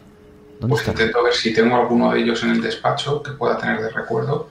Si no, pues bajaría a, a donde lo podamos tener. Hmm. Intentaría volver rápidamente. Vale, puede que estén allí en el despacho, en uno de los, de los estantes o de los cajones de, de la mesa quizá. Sacas y miras. Y intento, tapándome un poco la, la luz para que no me moleste mucho, intento, eh, para no deslumbrarme, mirar para allá. No te cabe duda. Está mirando en dirección a la casa. Crees que es un hombre. Y crees que te ha visto. Porque justo en el momento en el que estás observando con los prismáticos en todo el ventanal, con las cortinas descorridas, él se levanta, se mete en el asiento del conductor, arranca el coche y se va, bajando por detrás de la colina, ya no lo ves. ¿Puedo haber visto al menos, por lo menos qué tipo de ropa llevaba o algo parecido? Sí, unos vaqueros y una camiseta. Una camiseta oscura. Pues guardo el- los prismáticos y con cara de preocupación voy a buscar a Russell. Intento que los niños en ese momento no estén ahí y se lo cuento. Mira, Russell, eh, estaba terminando de hacer cuentas y había alguien, un coche parado allí en el cerro. Había un hombre mirando hacia la casa y en cuanto ha visto que le he podido ver, enseguida ha arrancado el coche y se ha marchado. Qué, qué extraño, en esa zona no tenemos ningún vecino. No hay ninguna casa en esa zona tampoco. No, no, no, a mí me ha resultado tan extraño como a ti. No tiene ningún sentido. ¿Crees que hay alguien que puede estar interesado en, en la casa o en alguno de nosotros? ¿Habéis hablado con alguien del barrio estos días? Pues aparte de estar en el supermercado, la- el dependiente de la tienda de chuches fue muy amable con Marta y, ah, y pasamos a comprar eh, unos linimentos y unas vendas para el botiquín eh, por la farmacia, pero no hemos visto a nadie interesado en, la, en nosotros más allá de como clientes y tampoco hemos oído nada. No sé, no sé qué pensar. Te voy a hacer caso y vamos a poner las cámaras mañana mismo, ¿eh? Mañana mismo las voy a, traer porque, eh, bueno, que haya gente ya vigilando la casa, eso sí que no me gusta un pelo. Mañana, por favor, si has comprado suficiente, quédate en casa con los niños y yo intentaré hacer lo posible por volver también lo, lo antes que pueda. Mm. Eh, eh, te voy a dejar aquí un par de números, llamaré yo, pero, pero te dejo aquí un par de números por si se retrasan o lo que sea. Voy a intentar dejarlo todo atado. He intentado mirar también a ver si habría opción de coger alguna otra casa, pero no podemos, Russell, todavía no. No tenemos suficiente. Quizá con el nuevo contrato podría intentar, no sé, negociar con los bancos o algo, pero ahora mismo es imposible que podamos coger otra cosa aquí. Y desde luego nada como esto. Es casi una casa de ensueño, si no fuera por, por todos los problemas que nos está dando, pero, pero de momento no nos podemos ir de aquí. Hoy necesito descansar y todo esto no hace más que sumar problemas y problemas y problemas. Ay, Dios. Bueno, mañana lo veremos con otro prisma después de haber descansado, no te preocupes. Le doy un abrazo a, a Russell y me bajo a, a reconfortarme un poco con, con mis hijos. Eh, Simplemente les hago un par de carantoñas y, y digo alguna tontería. Que me sirva más que nada en este caso a mí para, para recuperar un poco la, la confianza. Y así pasáis una noche más agradable después de el día tan ajetreado de trabajo, de sucesos extraños, de esas visitas y esas visiones. Pero cuando vuelves al dormitorio, Mary, ya para acostarte junto con Russell, y Jeremy y Marta están terminando de lavarse los dientes para irse a dormir. Pasas por la puerta de la planta de arriba, donde está tu despacho. Se te ha olvidado cerrarla al bajar. Pero no estás segura de si has vuelto a echar las cortinas o no. Están echadas. Me acerco, digo, bueno, ante la duda, voy a cerrarlo y voy a dejarlo todo bien cerrado. Y me acerco e intento pues, cerrar las contraventanas, las cortinas, lo que, lo que haya voy a, a cerrar. ¿Tienes el recuerdo de que has bajado justo después de ver a ese hombre? Has dejado los prismáticos y te has ido. No recuerdas haber echado, haber echado las cortinas. Vale, pues me acerco a, a- rápidamente a, a cerciorarme de que estén cerradas. Está todo cerrado. A la mañana siguiente te vas a trabajar y vas haciendo unas llamadas para contratar el servicio de vigilancia. Russell, tú te encargas de la compra que necesitáis hacer. Y con inquietud creo que habrás estado preguntando por el pueblo sobre la casa. Si es así, todo el mundo te responde amablemente y te habla amablemente. Nadie sabe nada de la casa, ni de sucesos extraños, ni nada. Además, parece que hay sinceridad en sus ojos. No, no parece que nadie sepa nada.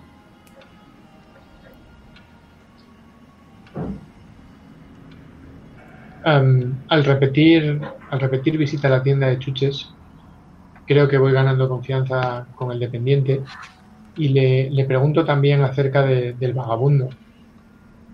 No sé si es algo generalizado, puesto que son una zona con casas muy dispersas. No sé si es posible que él conozca a esta persona, un vagabundo que está buscando a su hija, que dice estar buscando a su hija. Ah. Con barba ya canosa. Y viste ese chándal raído tan sucio. ¿Mm? Mismo. Sí, sí lo conozco. Pobre hombre. Es Jonas. Jonas McKinley. Creo que él estuvo trabajando en la construcción de, de la mansión McIntyre. Sí, creo que sí. Creo que mi padre me lo contó. Estuvo trabajando él y su hija. Y bueno, aquí entre nosotros dos. Yo a ella la conocí y era un buen pendón. Le gustaba más una fiesta que... que vamos. Y yo creo que pilló el dinero de, de la obra y a medio terminar dijo, ahí os quedáis pueblo y se fue. El hombre sigue obsesionado con que la hija está en la casa, que se perdió en la casa o algo. ¿Cómo va a estar en la casa? La casa hace 10 años que lleva deshabitada y antes de eso estuvo viviendo el millonario. ¿Cómo va a estar en la casa? Yo creo que perdió el juicio. Y ahora se ha dado a la bebida con su hija, como su hija, le gustaba mucho. Quizá vayan los genes. ¿Por qué? ¿Les ha molestado o algo? Bueno, merodea la casa de vez en cuando y, en fin, habló con la niña pequeña, con Marta. Solo queríamos saber si era alguien de quien preocuparnos o, bueno, una persona con una vida desdichada. Mm. Bueno, nunca ha hecho nada. Es una... Uy, lo entiendo, entiendo si, si le ha hecho algo a su hija, pero que no haya sido muy grave. Normalmente so- solo grita o, o nos intenta convencer de que ella tiene razón, pero la mayoría del tiempo está borracho o desquiciado, o las dos cosas. Hombre. Bueno, gracias, gracias por todo. Em, y vaya reponiendo la reserva de las piruletas rosas, que son las que más le gustan a la niña. Por supuesto. Gracias a usted por venir aquí. Y no he tenido ocasión de dársela, pero bienvenidos. Bienvenidos. Siempre se me olvida, siempre está esto lleno de gente. Si necesitan cualquier cosa, aquí estamos. De regreso a la casa, podéis ver cómo los asistentes que están y los técnicos que están que bueno han venido a instalar todo el sistema de videovigilancia. Te enseñan dónde están las cámaras te piden consejo de dónde ponerlas. Y todo se queda muy bien muy bien puesto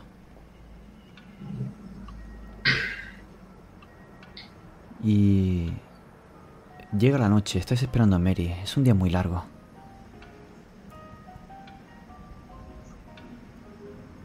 Y con tu permiso voy a coger el control de Mary un momento. Para ir a la habitación de Jeremy. Está allí jugando a la consola. Desde que ha regresado, está echando esa partida con internet con sus amigos. Tu madre entra sin llamar, como no suele hacer. Jeremy, ¿qué haces todavía aquí? Hace media hora que te he llamado. Toda la cocina está hecho un asco. Me, me quito los cascos en ese momento. supongo. Oh, perdona, no te, no, te, no te había oído. ¿Puedes esperar un segundo? Es que estoy con los colegas. Tú siempre igual, tú y tus partidas. Te he dicho que arregles la cocina y que luego bajes al sótano y lo barras entero. Aún hay cristales. Se puede cortar tus hermanas. ¿Qué estás haciendo? ¿Qué estás haciendo? ¡Ah, no puedo confiar en ti para nada! ¡No puedo confiar en ti! ¡Bum! Y da un portazo y se va. En ese momento, Mary, llegas tú con el coche. Ah. Mañana, mañana vas a ver al hombre que te, que te va a ofrecer el siguiente contrato de reforma. Es una reforma importante. Y estás muy contenta, cansada, pero contenta. Entras en la casa. Pues entró y en el momento que pasó el umbral, toda esa emoción se me cambia un poco con volver a la dinámica de casa donde están un poco los problemas ahora mismo.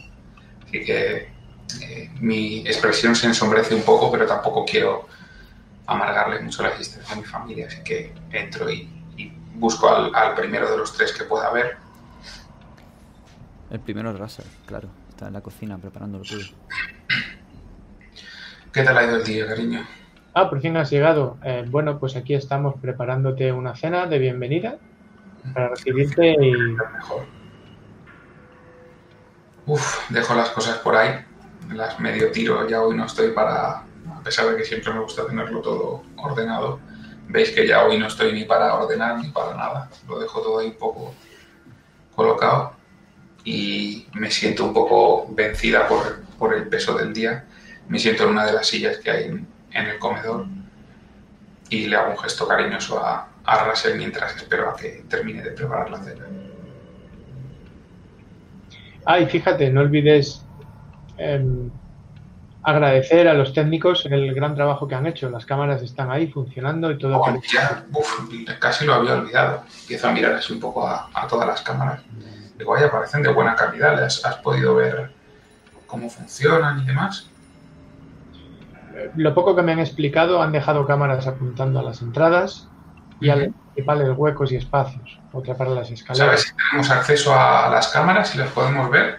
Sí, a través de la... Bueno, ya te lo explicaré luego después de la cena. Sí, sí, casi mejor. Gracias. móvil- desde el móvil podemos acceder a, a todas las grabaciones y, y nos llegará una alerta cada vez que haya un, detecte un movimiento que no sea uno de nosotros. Perfecto, perfecto. Mientras ellos hablan, Marta, tú estás abajo en el salón. Estás viendo tu programa infantil favorito de antes de la cena. Y lo cambian a las noticias. Me quedo un poco desilusionada. Y cambio de canal, buscando otra cosa. Y vuelves a cambiar el canal. Y encuentras el mismo, el mismo programa infantil. Y a los 20 segundos, automáticamente se vuelve a cambiar a las noticias. A CNN. Se ha ido, ya. No, No le ha gustado. Perder su canal. Se ha enfadado. No, no me he ido, estoy aquí. Eh, hago así con el manto. ¿Pero qué le pasa? Le doy cuatro golpes y vuelvo a cambiar. Y tal como cambias, cinco segundos después, ¡pum! se apaga la tele. ¡Papá! ¡Otra cosa ya se ha roto! ¡La tele no funciona! Voy, voy. Dame un segundo que tengo las albóndigas en la sartén. Las famosas albóndigas de Russell. Ay, voy yo a Jeremy. dejarlo, no te preocupes, Russell. Jeremy, ¿cómo estás tú? En cuanto, en cuanto he oído a mi madre gritarme, se me ha hecho de noche de golpe y he dejado una despedida rápida a mis amigos. Y me he ido. He visto. Por lo que he oído, la, la cocina está perfectamente, ¿no? A pesar de que mi madre hubiera dicho aquello, de que la ordenase. Prefiero ni darle más vueltas para ni preguntar por si me cabreo más. Y me voy directamente, cojo una escoba de donde sea, y me voy al sótano a barrerlo.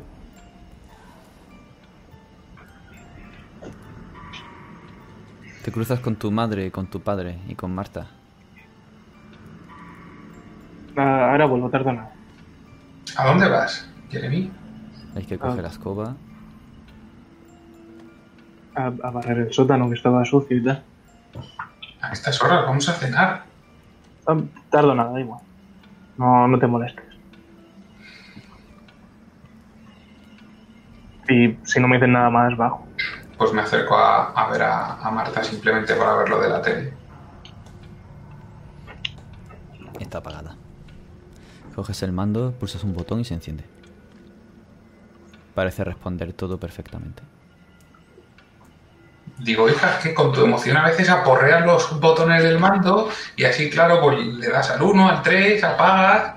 Así no se puede. Cuando... Ha cambiado sola. Yo solo quería ver los dibujos. Pero si puedes ver todos los dibujos que quieras, hija. Pero Pero salía la señora de las noticias. Pero Quiero despacio. ver a la señora de las noticias. Despacio. Sin aporrear el mando. Despacito. Oh. Que he visto que a veces Jeremy le pega a la tele. Que le pega la tele. Y a él le funciona. Y a él le funciona. mira. Ay, Jeremy y yo vamos a tener que hablar. Hija, es que tu hijo está, tu hermano está en una edad muy mala. Eso, tú sigue viendo tus dibujos, que haces muy bien. Y ya, ya hablaremos Jeremy y yo tranquilamente. No te preocupes, hija. ¿Han terminado ya tus dibujos? Tenemos que ir ya a cenar pronto, o sea que ve cerrando el chiringuito. ¿Qué, qué hay? ¿Qué hay para cenar? Pues ya sabes, las legendarias albóndigas de tu padre. ¡Oh! Suelto el mando. Tienes que cogerlo al vuelo, Mary. Ha salido el mando como catapulta. Digo, si llegas la primera, hoy te llevas una más, pero sin correr. Tienes que llegar andando, aunque sea la primera. Pero no justo. Yo soy muy bajita. Y aún así voy, voy corriendo, andando. Yo intento hacer como que voy corriendo también, pero le doy ventaja para que llegue primero. Y se pueda llevar un algo. Jeremy, el sótano no está tan sucio. No hay cristales por medio. No hay cajas en medio. No hay. Sí, un poco de suciedad típica de un sótano, pero no está tan sucio como tu madre te ha dicho, te ha gritado, ni el portazo. Y por supuesto, la cocina no estaba hecha una pocilga. Tu padre la tiene de punta en blanco. Me vuelve a extrañar un poco, pero supongo que sería. Habrá exagerado por el enfado que llevo encima, por el trabajo o cualquier cosa así. Y prefiero, aunque sea limpiar lo poco que es sucio, que volver arriba y llevarme otra igual. Finalmente Jeremy se une a vosotros. Tiene la cara larga. Y comienza a cenar. Rehuye un poco tu mirada, Mary, pero bueno. Eso ya te lo podrá contar él. Hijo, ¿Cómo va de la- verdad, he dicho que vinieras a cómo cenar sucede y, la- y te estábamos esperando aquí. Ya, pe- perdón por tardar.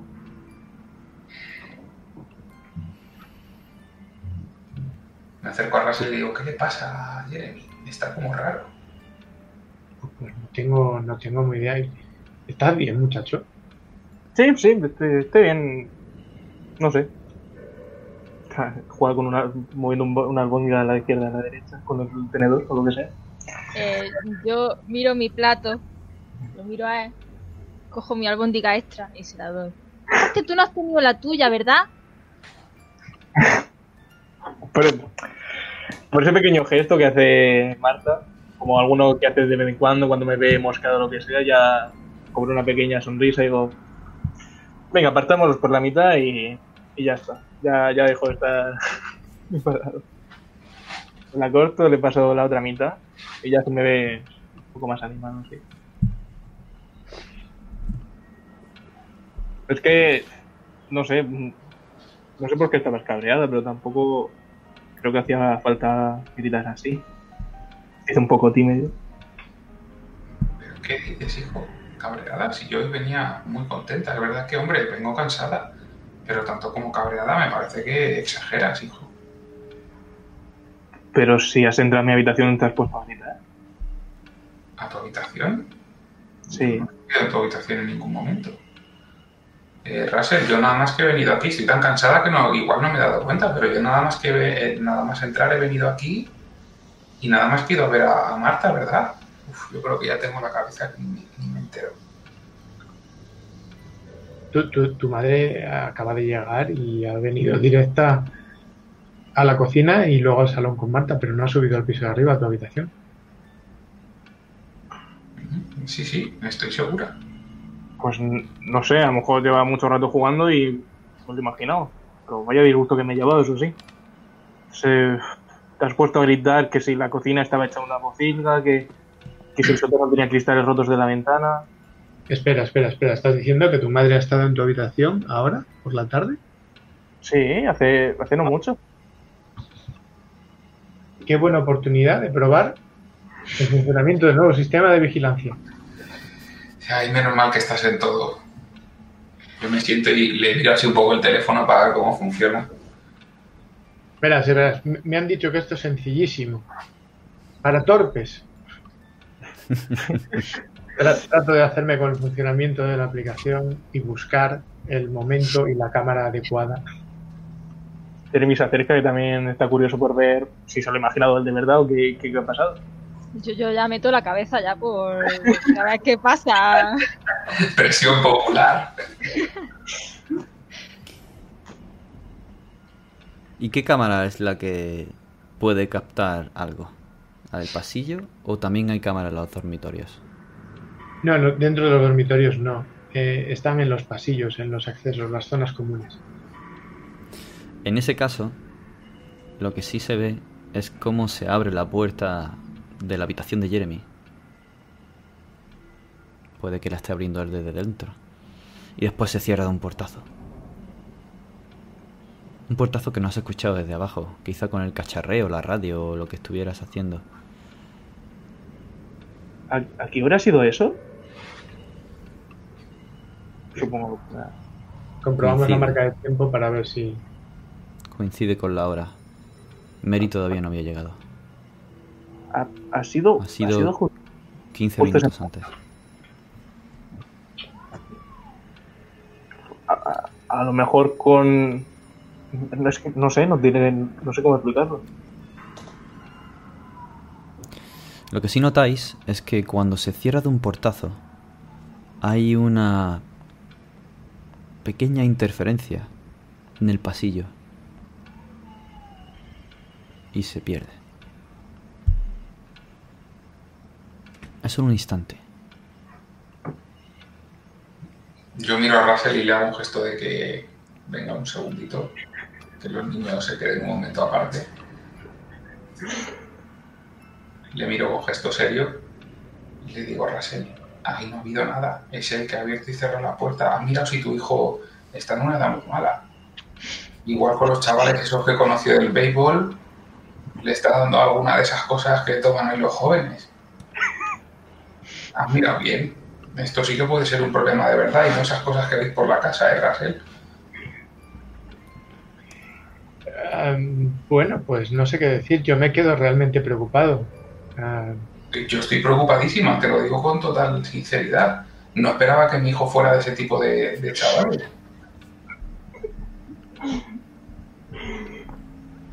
Igual, es- igual está preocupado porque hemos venido aquí, todo el cambio, no lo sé. Porque, no sé, antes no se comportaba así. Eh, bueno, está bien, tendré una charla de hombre a hombre con él. Te lo agradecería un montón. Te lo agradecería, porque sé que es una edad difícil para que los hijos compartan cosas con su madre, así que te voy a tener que ceder el testigo en este caso. Confío en ti, Russell. Lo haré lo mejor que pueda. Ya, ya, ya hablaremos de, de qué conclusiones sacamos. Perfecto. Te lo agradezco un montón. Ahora, si te me disculpas, creo que voy a ir a ponerme ya el pijama y prepararme para dormir porque estoy realmente agotada. Pero pasa una cosa.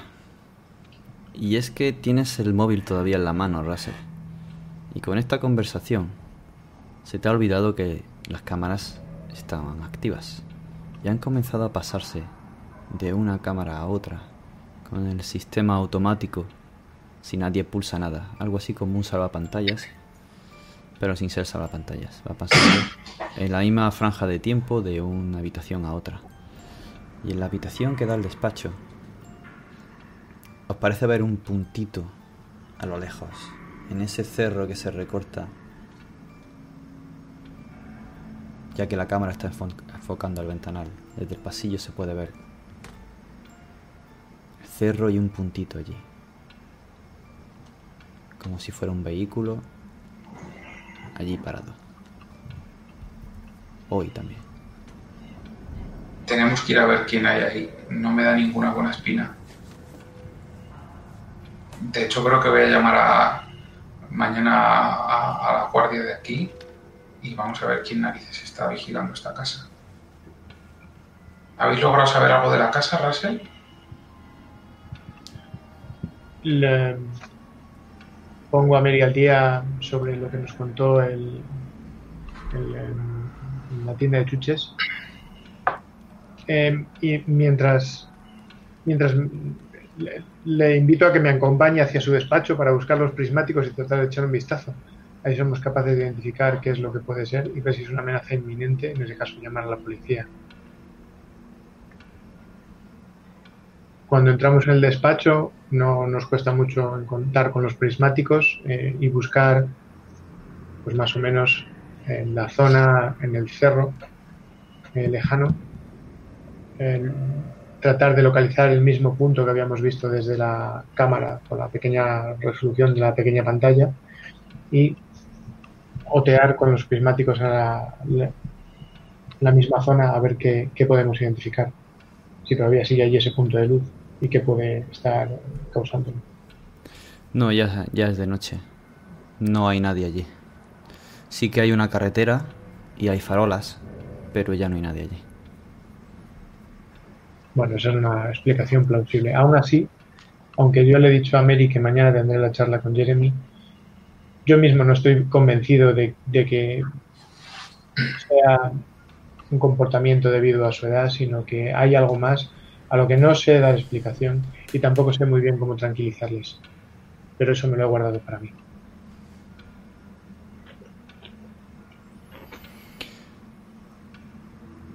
Pues si no queréis añadir más, se termina la noche. No sé si vas a escoger este momento o vas a esperar un día para hablar con Jeremy y Russell. No, mejor cuando vayamos descansados. Es de noche. Y Marta siempre se duerme con sus peluches y sus juguetes preferidos. En la mesita que hay al lado, en la silla. Y puede que duerma con alguno. ¿Qué tipo de juguetes tienes? Eh, son de los de montar y desmontar. Son los que más le gustan. Estás durmiendo.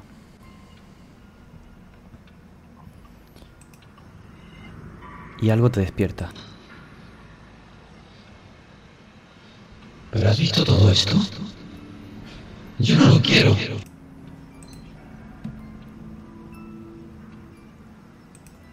Enciendo la luz. Lo escuchas perfectamente. Lo que más te llama la atención es que la voz que has escuchado se parece a la de tu padre.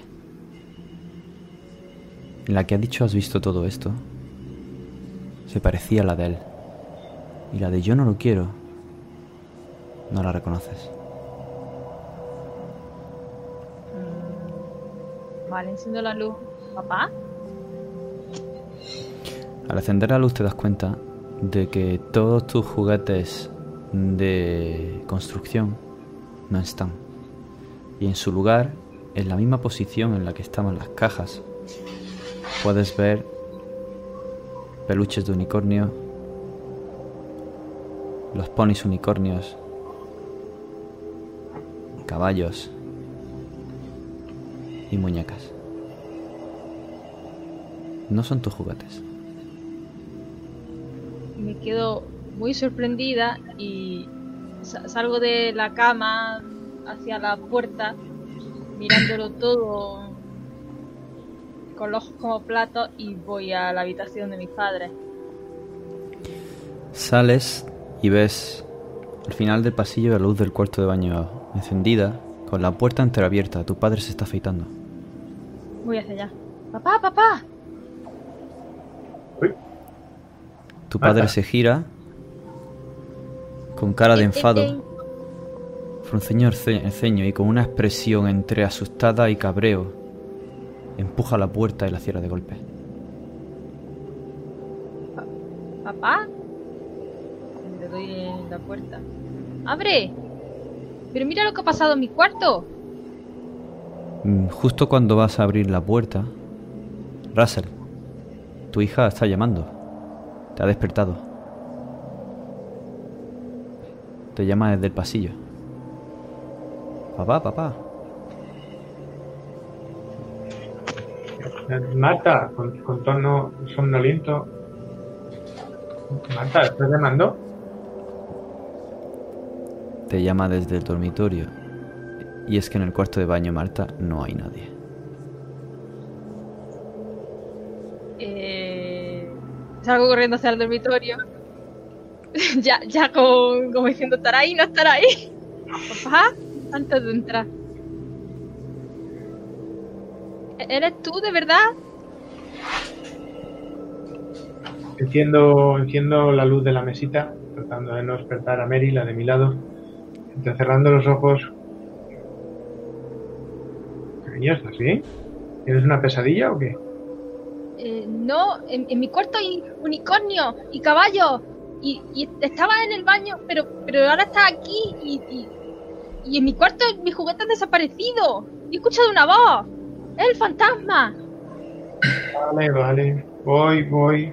Me calzo las zapatillas y te sigo tambaleándome un poquito por el pasillo por debido al cansancio, al sueño, la desorientación. Pero enseguida me pongo alerta cuando entro y veo que tus juguetes habituales no están. Y que además hay un montón de cosas nuevas. Pero esto no es mío. Y, y, y, y- tú decías que, mira lo que había y, que luego otra voz decía que no lo quería. ¿Me lo habrá cambiado? El fantasma. Vale, tranquila, cariño, la cojo en un brazado, la llevo a nuestra habitación y despierto a Mary para decirle que voy a registrar la casa. Porque creo que hay algo. minutos, Russell, cinco minutos, por favor.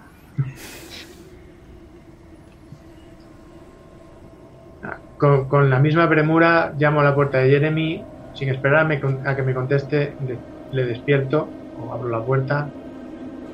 Me imagino que lo encuentro durmiendo y le digo, haz el favor de, de ir a la habitación. ¿Qué? ¿Al cual? Vamos, creo que hay alguien en la casa, voy a registrarlo. Vale, vale. Ahí ya pues, claramente me despierto un poco más y voy a te hago caso. De vuelta al pasillo, lo primero que hago es encender la luz. Oh, qué rollo otra vez. Escuchas tu voz, Jeremy, detrás tuya justo cuando cierras la puerta. Es tu voz. Estás algo dormido todavía. ¿Habrá sido... juego? Por ahí está tu padre, está tu hermana, está la habitación con tu madre. ¿Qué vas a hacer?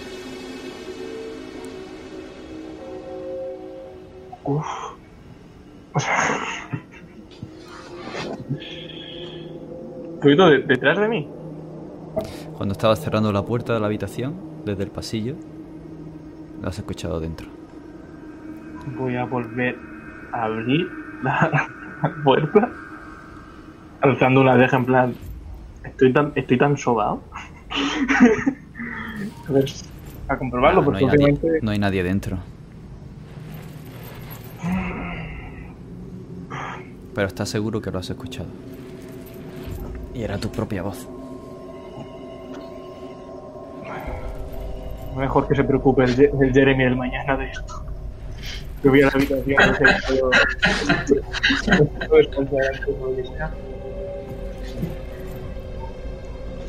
Acabáis todos reunidos en el dormitorio principal. Mientras Russell estás yendo por toda la casa.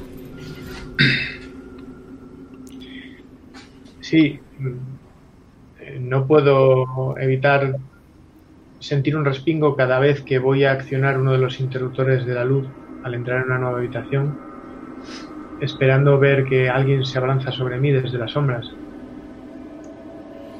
Poco a poco voy avanzando por la casa.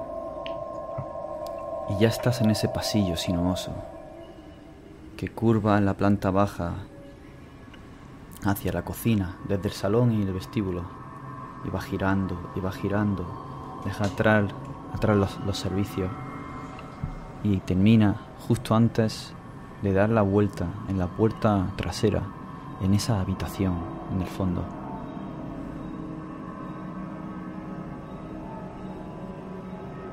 Y es que en el pasillo, el papel que habéis puesto no está. Alguien tiene que haberlo arrancado. Está todo pintado.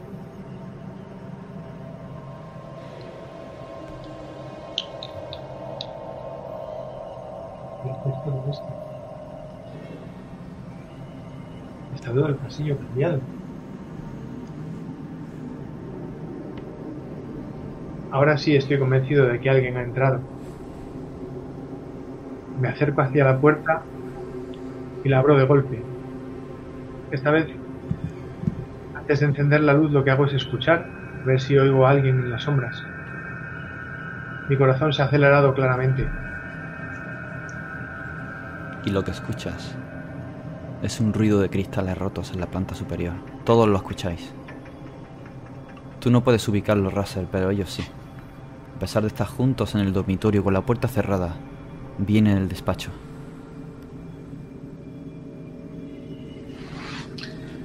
Niños, quedaos aquí. Me, me desperezo un poco.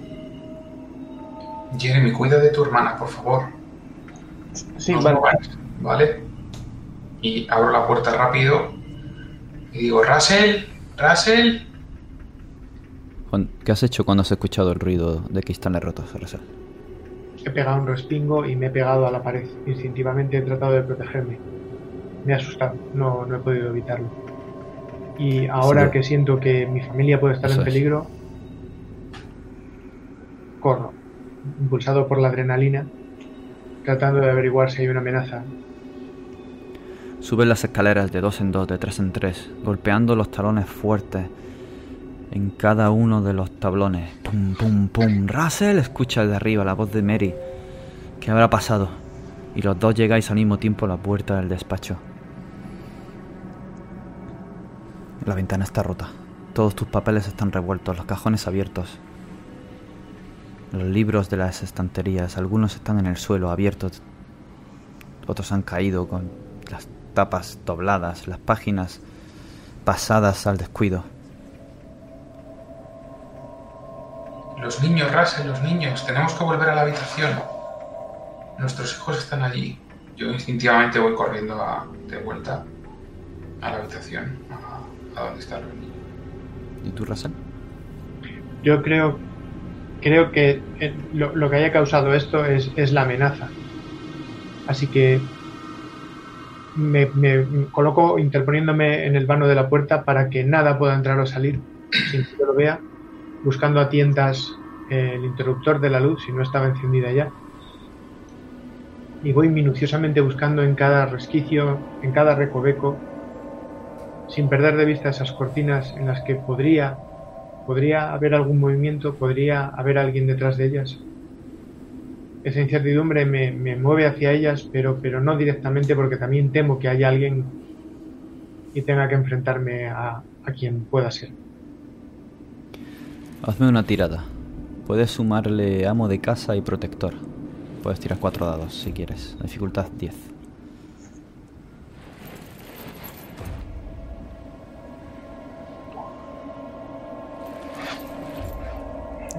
Nos quedamos con el 9 y el 7, así que de sobra. Poco a poco vas yendo cada una de las zonas, las cortinas. Compruebas la casa, no se escucha a nadie. Compruebas el despacho, los cristales, tienes cuidado de no pisarlos. Hay manchas. Manchas de tierra y de hierba en el cristal roto.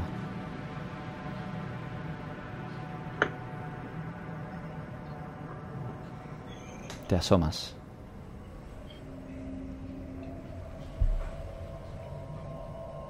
¿Es posible que tengáis ese foco de luz que alumbre el exterior?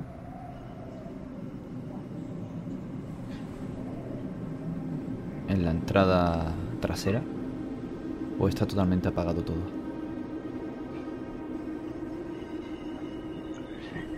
Que decidan los papis. Hombre, en principio, con toda la situación que ha habido, yo creo que lo lógico es que dejáramos algunas luces encendidas. Pues si es así, Russell desde allí, desde la ventana, que está dominando todo el descampado hacia ese cerro, puedes ver que esas hierbas altas y descuidadas están pisadas. Y pasos que vienen o se dirigen en dirección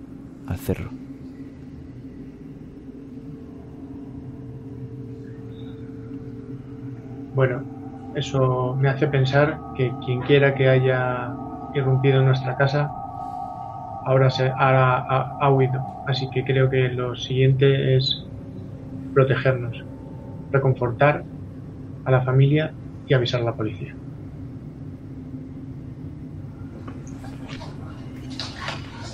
Una hora después, la policía se está yendo de allí. Os han tomado declaración y han tomado allí directamente el parte para ir preparando la denuncia. Al día siguiente esperan que vayáis a ratificarlo. Esténse tranquilos. Vamos a tener una patrulla toda la noche por la zona. Y vamos a buscar allí. Dicen que han visto a alguien detenido mirando la casa. Sí, varias veces, no solamente ayer. ¿Había alguien en algún tipo de vehículo o algo parecido? ¿Os falta algo? ¿Os han robado algo? Y no, os han robado nada. Solo han desordenado todos tus papeles, Mary. No he hecho nada en falta, quizá tendría que revisar más a fondo, pero en principio todo lo importante está aquí. Bien, en ese caso estaremos dejaremos un coche patrulla aquí toda la noche para que le ayude a dormir tranquilos si se quedan aquí o si quieren trasladarse a cualquier otro sitio podemos acompañarles. Mira, Russell, ¿crees que deberíamos pasar esta noche en algún hotel o algo así? Bueno, no lo sé. A fin de cuentas, creo que eso pondría más nerviosos a los chicos. Tienes razón. No, no se preocupe, nos quedaremos aquí. Pero agradeceremos mucho su, su ayuda y desde luego saber que contamos con el apoyo de la policía y un coche patrulla eh, nos deja mucho más tranquilos. Muchas gracias. Nada, estamos para servir. Buenas noches. Buenas noches. La noche la pasáis intranquila, aunque al final el cansancio y el agotamiento os vence. Ya por la mañana estás hablando con alguno de tus chicos, Mary, para que vengan a arreglar la ventana. Estás yéndote a trabajar mientras Russell y los chicos se quedan allí. Marta, estás en un servicio, Jeremy, estás en otro. Comenzáis a escuchar un ruido blup, blup, y empieza a oler muy mal, Jeremy. Tú estás en la planta baja. Es. ¿Puedo ver qué es? Tampoco el váter que está devolviendo el agua o cualquier cosa. Ves como agua residual está empezando a aflorar a borbotones y llena toda la taza sin llegar a derramarse. Y ocurre eso también en la tubería de la cocina y en el otro servicio de la planta baja. La fosa séptica tiene que haberse llenado.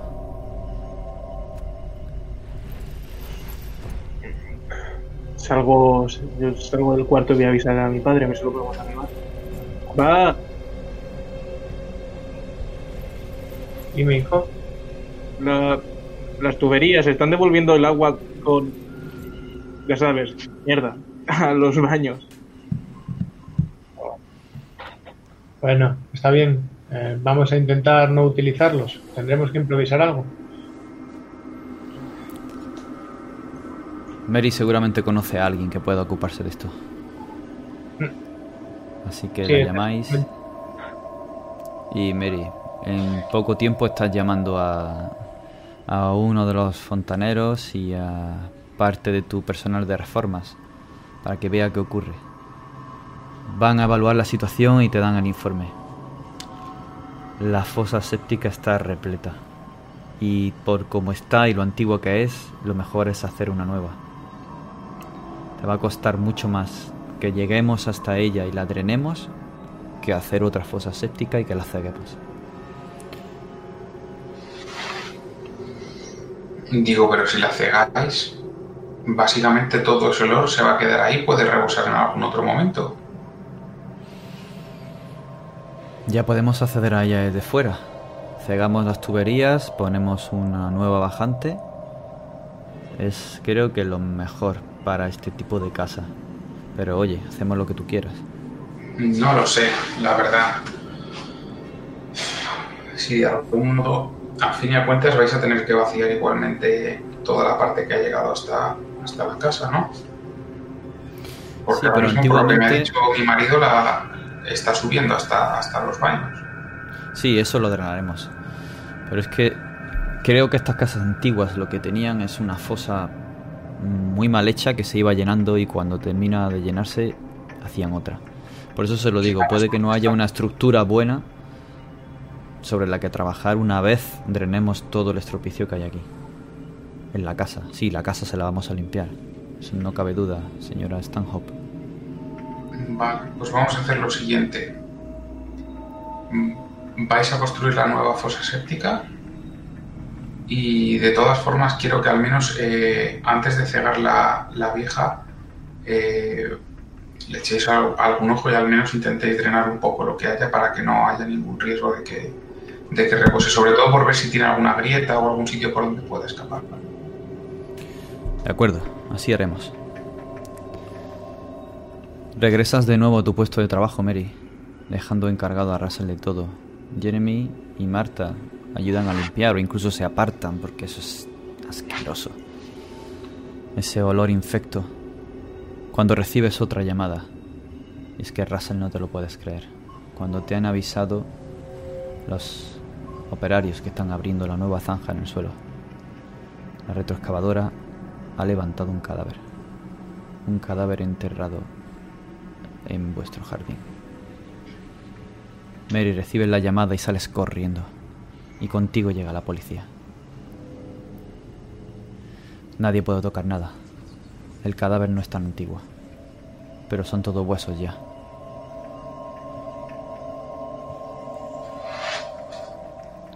Para cuando se va la científica, todo el lugar se queda acordonado con un cerco policial por el que no podéis ir.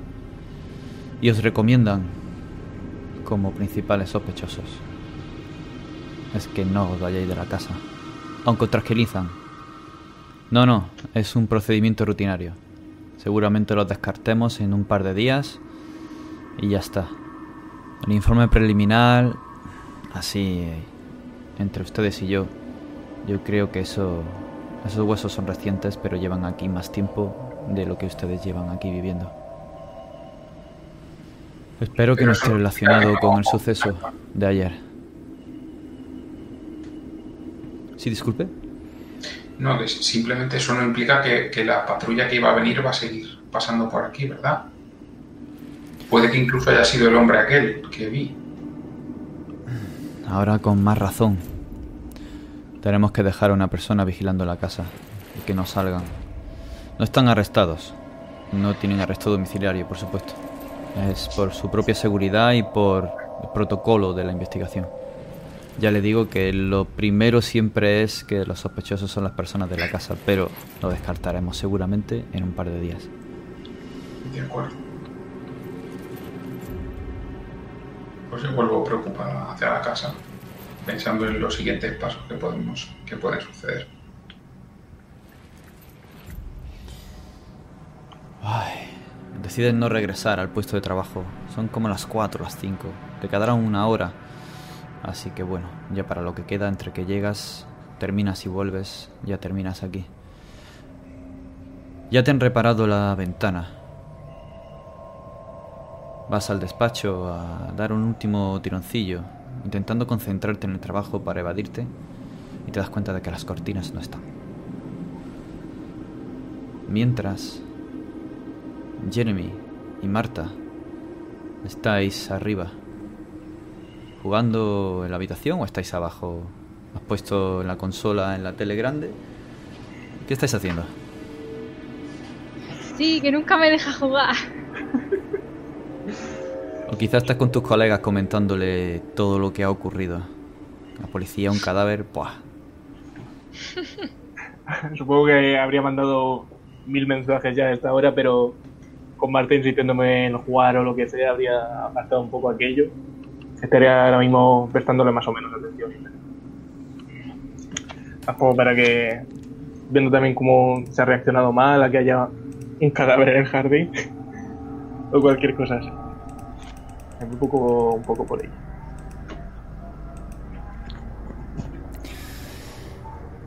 Russell, vas para la cocina y te falta algo. Algo con el que hacer la cena y que la familia se reúna y uf, hace frente a esto.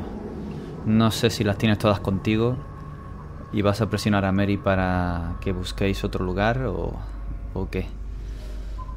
Pero comienzas a ir pasillo abajo y notas un parpadeo. Llegas a la zona donde está la alacena y la puerta que hay después, donde está la lavadora y la secadora. Está entreabierta. ¿Tú estás seguro de que la has dejado cerrada?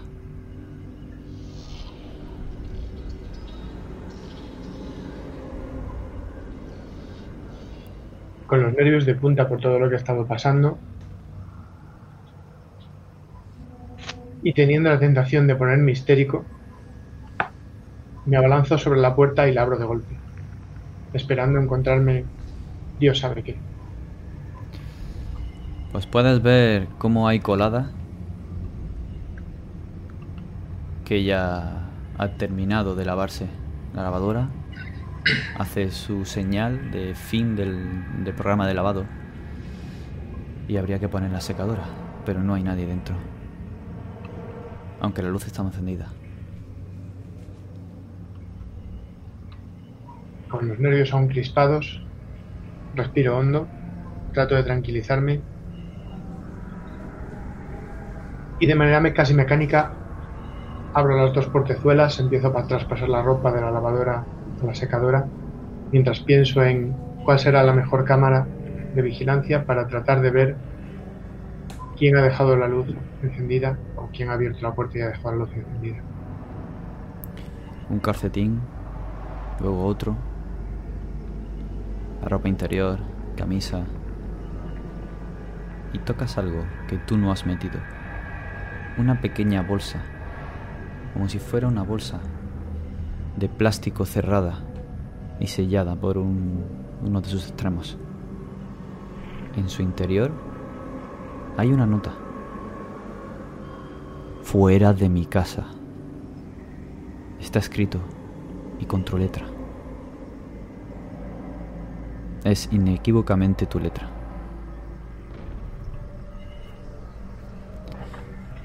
En ese momento, la puerta de la secadora comienza a golpear. Pa, pa, pa. Luego la de la lavadora. Pa, pa, pa, pa, pa, pa. Las luces y los diales se encienden y se apagan. Y la luz de la habitación comienza a tirilar, como si le costara mantenerse encendida. Pum, pum, pum, pum. Pum, pum, pum, pum, pum, pum, pum.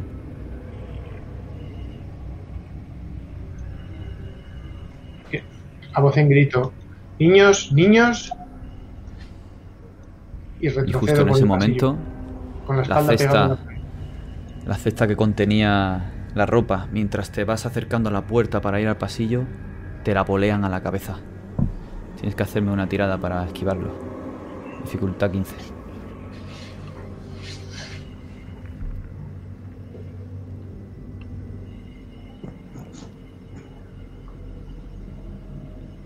Joder. Buah. Lo esquivas y si quieres lo puedes atrapar al vuelo. Pero sea como sea, de un salto llegas hasta la puerta. Muy ágilmente te alejas, llamas a tus hijos. Y vuelves a notar un parpadeo en la luz. Y un ligero vértigo al andar. Casi como cuando el vacío llama al cuerpo cuando te acercas al borde de un precipicio. Atraviesas. Piensas quizá que hay alguien en la casa y vas buscando a tus hijos. O no. No sabes cómo encajar lo que acaba de ocurrir. Lo que sí ves es que la puerta de la habitación que utilizáis como alacena, con su ventanita al exterior, está abierta.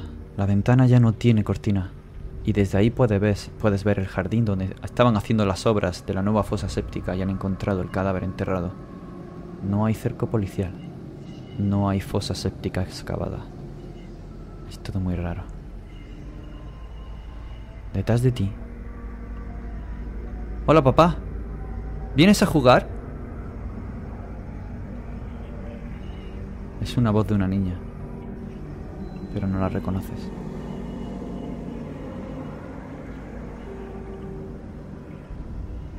¿Te giras? Me giro buscando con la mirada y, y con, todo, con todas mis ansias. No, Marta, No es pero Marta. no es ella porque no he reconocido su voz. No lo es, no. Es otra niña. Un poco más pequeña que ella. Tiene unicornios en las manos. ¿Quieres jugar, papá? Ven, vamos a jugar con unicornio. Me, agacho para quedar a su altura. Me fijo en su, en su rostro. Y, y- y aunque me resulta, aunque es una extraña para mí, me provoca una sensación de, no sé, no sé cómo describirlo. No, no, eh, esa curiosidad por saber, por explorar esa sensación, no sé si es reconocimiento, no sé si es que quiero reconocerla para poder entender todo esto y la sigo.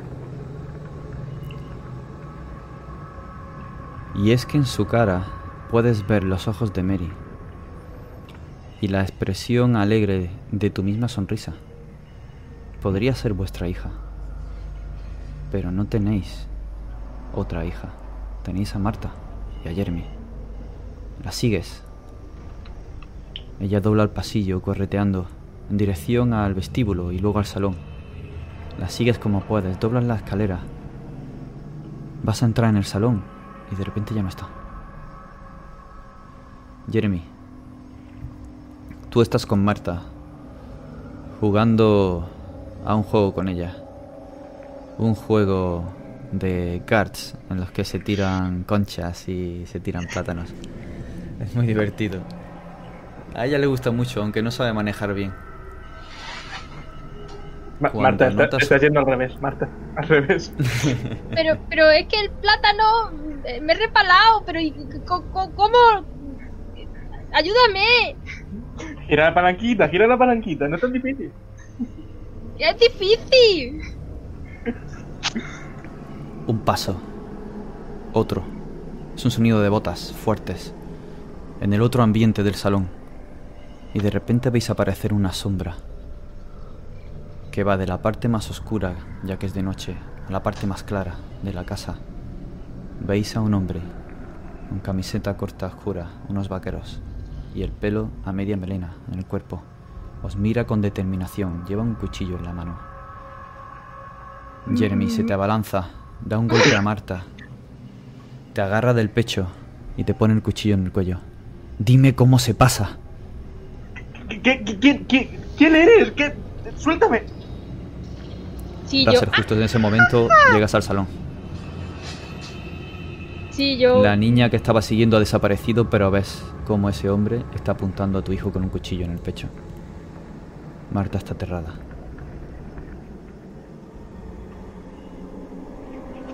El grito, el grito de Marta me hace reaccionar y pasar a la principal prioridad. Todo lo demás deja de tener importancia, solo me centro en ese cuchillo amenazante sobre la garganta de Jeremy. Trato de, pienso en llamar su atención y calmarle. Oiga, oiga, suéltele, solo es un niño. ¿Qué es lo que quiere? De un respingo lo sujeta contra su pecho y le pone el cuchillo en el cuello. Mary, has escuchado el grito de Marta y las voces de Russell. El hombre intenta alejarse de donde está el sofá para irse al centro de la estancia. Está nervioso. Russell, me debes una tirada de cordura, dificultad 15. La cosa se complica. Me río de lo nervioso que estoy.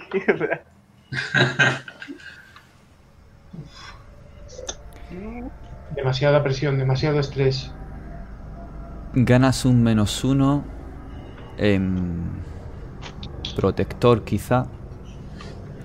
Porque ha ocurrido en el momento en el que estabas buscando a alguien en la casa. Todas las tiradas a partir de ahora tienen un menos uno.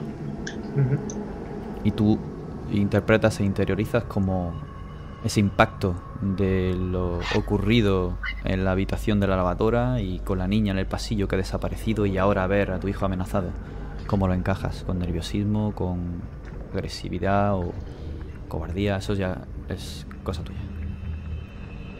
Frustración, la frustración, no poder, no poder proteger lo que más valoro en esta vida, que es mi familia, Em, a pesar de todos mis esfuerzos, toda la protección eh, que hemos dispuesto entre Mary y yo, aún así hay un individuo en nuestro salón amenazando directamente la vida de nuestro hijo. Mary, Es algo que no puedo manejar. Mary, has escuchado los gritos desde abajo. Y además escuchas un ruido de pasos estridentes. Y tu propia voz. Pero tu propia voz... Como... Como de desde otro lado. ¿Pero qué está pasando? ¿Pero qué está pasando ahí abajo? Y las escaleras se escucha un ruido de una persona bajar. Pero Russell no baja nadie. Mary, Yo ¿Qué vas a me recorre un- toda la espina dorsal un escalofrío, aprieto un poco las manos y, y subo corriendo gritando, Russell, Russell, ¿qué pasa? Russell. tú estabas arriba en el despacho, creo, y esto está ocurriendo en el salón abajo. Ah, pues entonces al revés, cojo las escaleras y bajo rápidamente. Cuando llegas abajo ves a Russell que intenta calmar al hombre. Intentas calmarle. Puedes tirar a amo de casa y a protector. O sea, cuatro dados con un menos uno de modificador para intentar calmarle. Quiero pasar al otro lado. ¿Cómo se pasa? Decidme cómo se pasa.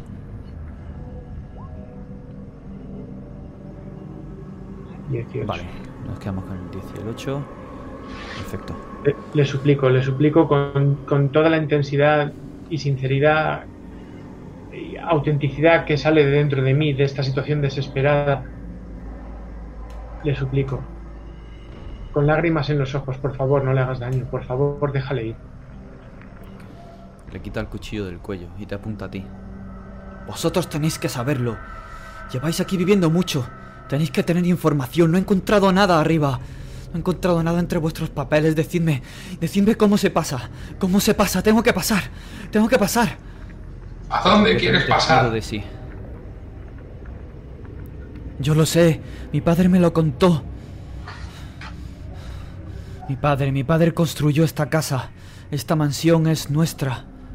Yo soy Michael McIntyre. Él me lo contó todo. Yo no pertenezco aquí, pertenezco al otro lado. Justo en ese momento, escuchas la voz de Mary, ya sin ser del otro lado. ¡Para! ¡Para! Tranquila, mujer, tranquila. Deja a nuestro hijo. Y casi como superpuesto, podéis ver que otro Jeremy está siendo agarrado por una mujer en vaqueros y camiseta. Una mujer rubia, ya adulta, bien entrada en años, que le está apuntando en el cuello.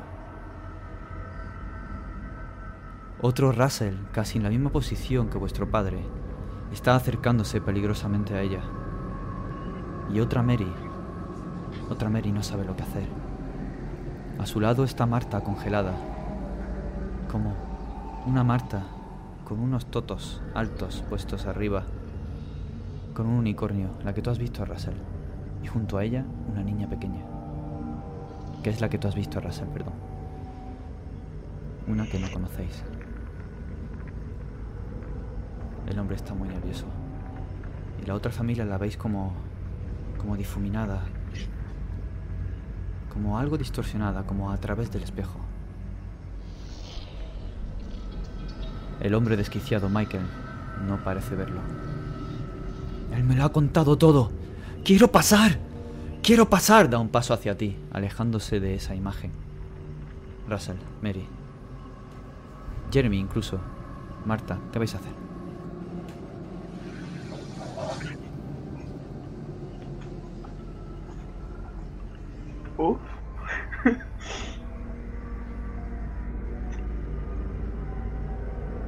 Yo con los ojos así ya llorosos, perdiéndome un poco en la emoción, le digo, lo que usted quiera se lo daremos, por favor. ¿Qué es lo que quiere? ¿Dinero? ¿Pasar? ¿A dónde quiere pasar? Le ayudaré con todo lo que tengo. ¿A dónde quiere pasar? Olvido por un momento todas esas imágenes y me concentro en, en ver qué puede necesitar esta persona. Quiero pasar al otro lado. Ya os lo he dicho, maldita sea. Decidme cómo es, decidme cuál es el secreto. Mi padre no me lo dijo, lo mato. Lo mato aquí ahora mismo, me da igual. Intento mirar a mi alrededor a ver si hay algo que me pueda indicar ese otro lado al que se refiere. Presa de la desesperación, no sé qué, qué puedo hacer por ayudarle. Intento buscar cualquier cosa que, que pueda servirme como excusa para, para decirle que así se llega al otro lado. Quiero regresar. Mi padre está esperándome. Quiero regresar. Llevo aquí mucho tiempo atrapada, decídmelo. He estado observando la casa, sé que es verdad. Lo vi aparecer. Quiero regresar, es la mujer. La mujer rubia que tiene al otro Jeremy. Su voz se filtra a través del velo del espejo.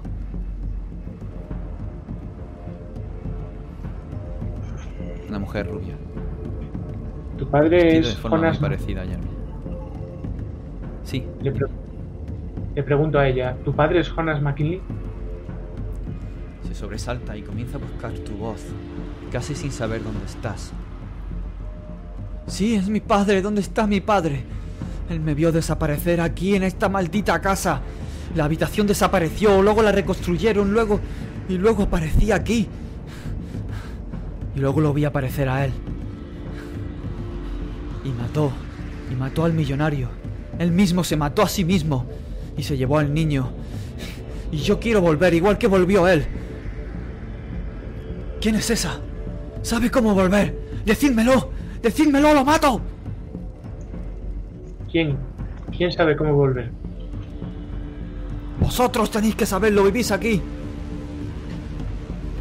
Y, y la muchacha está escuchando la conversación que Michael está teniendo con vosotros. Al mismo tiempo se está escuchando a vosotros hablar con ella. Cuando Russell del otro lado se abalanza, agarra su brazo y empieza a forcejear. Y Michael empieza a temblar su brazo en la garganta de Jeremy, casi como sin poderlo evitar. Es- Espera, yo lo sé, yo, yo lo sé. Intento mentir como pueda. Si me sueltas te lo diré, pero muerto no sirvo de nada. Por, por favor, suéltame. Dímelo. Y te lo clava un poquito. Dime cómo se cruza. Solo quiero pasar. Ver si es verdad que mató a mi padre, a mi verdadero padre. Quiero volver a mi mundo. Aquí no soy nada. No existo.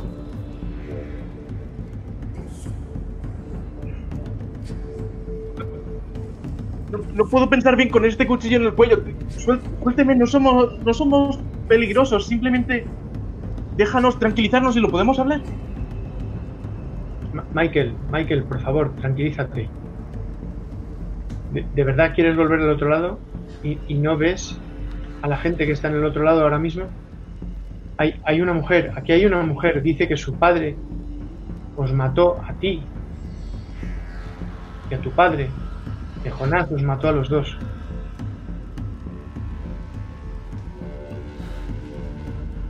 No, mi padre. Mi padre me dijo que él. Se relaja cómo te aferra, Jeremy. Baja un poco el cuchillo. Mientras al otro lado, el otro Russell forcejea con la chica, con la mujer. Mary se le echa encima. Escucha un grito. No sabéis qué ha pasado. Mi padre, mi padre, su hijo se murió, me lo confesó cuando cuando ha muerto. Desde entonces intento llegar aquí averiguar cómo pasar. Loco, pobre loco, construyó esto con unos antiguos planos.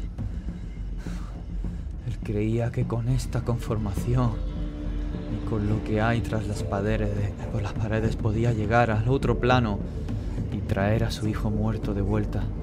Y lo hizo. Me trajo a mí, mató a mi verdadero padre. Ahora quiero volver. Él no era mi padre, es todo mentira. Y aquí no soy nada, no existo. No existo, ni siquiera he podido heredar mi nombre. Deja caer las dos manos al suelo. Jeremy, estás libre por un instante. Russell, su guardia está baja. Mary. Marta. Tenéis un momento para decidir qué va a ocurrir.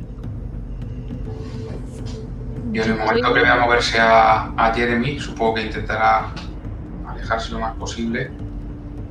Mi instinto me hace tirarme a los, a los pies del hombre para por lo menos que no pueda seguir a, a- a mi hijo. Si sacrificas y te tachas macarra, Jeremy, puedes irte con un éxito automático. Ya no lo podría volver a usar. A ver, te doy cuenta que en la. Sí, sí. En mi vida sí, mejor, mejor lo tacho y sobrevivo. Uf, Mary, te abalanzas sobre él. Russell, verás a Mary cómo se abalanza y forcejea con el hombre. Tiene un Bien. cuchillo. Sí, eh, eh, hay que desarmarle, eh, quitarle el cuchillo, inmovilizarle si es posible. Igual, puedes tirar utilizando protector con menos uno o lo puedes sacrificar el resto de partida si quieres tener un éxito automático. Puedes inmovilizarlo o quitarle el cuchillo. Voy a sacrificar el rasgo protector y conseguir inmovilizarle. Lo inmovilizas y con la ayuda de Mary terminas quitando el cuchillo. Se lo quitáis de las manos. Está desquiciado, comienza a gritar. Si quieres hacer algo, Marta, puedes hacerlo. Aunque eres tan pequeña, no sé qué vas a poder hacer. No, yo estaba agarrada de la pierna de mi padre y viendo ya la violencia ya es que me pongo a llorar. yo voy. Cuando la llorar, voy a socorrerla y a dejarla de, Sí, la, sí. de la escena. Tienes a tu hermana, la alejas. Mientras el grito de ánimo de Mario Bros se escucha de la consola, rompiendo totalmente la tensión, o siendo una- un macabro recuerdo para vuestras memorias de ahora en adelante. Mary, tienes el cuchillo en tus manos. Russell, estás inmovilizando al hombre. Poco el cuchillo lo bajo, pero lo mantengo yo asido para que no se. para tenerlo controlado. ¿Vale? Y le digo, cálmese. Ya no puede hacer nada más. Cálmese, intentaremos ayudarle a ir al otro lado si es eso lo que quiere, pero por favor cálmese, así no puede conseguir nada. Está completamente fuera de sí. Grita. Russell, tienes que emplearte al máximo para mantenerlo quieto. Y lo haces. Sí, seguimos viendo al resto de, de los que se ven así como un poco... Está parpadeando. Su imagen está parpadeando y se está debilitando. Después de ese grito, ha aparecido un charco de sangre. Mary, Russell, la mujer rubia y Jeremy son una maraña de cuerpos. No sabéis qué ha pasado. Están a vuestra izquierda sobre el sofá. Vosotros estáis con el suelo. ¿Puedo Pero intentar acercarme y tocarlo? O... No sé. Traspasas el velo y tocas. ¿A quién tocas? A, a la figura que haya más cerca, a lo mejor a mí mismo incluso. Perplejo de, de poder verme en un sitio que no sea un espejo o cualquier objeto reflectante. Y el otro Jeremy ve como una imagen de él mismo. Parpadea tenue con un brillo ocre y le toca al hombro. Sorprendido, se queda blanco.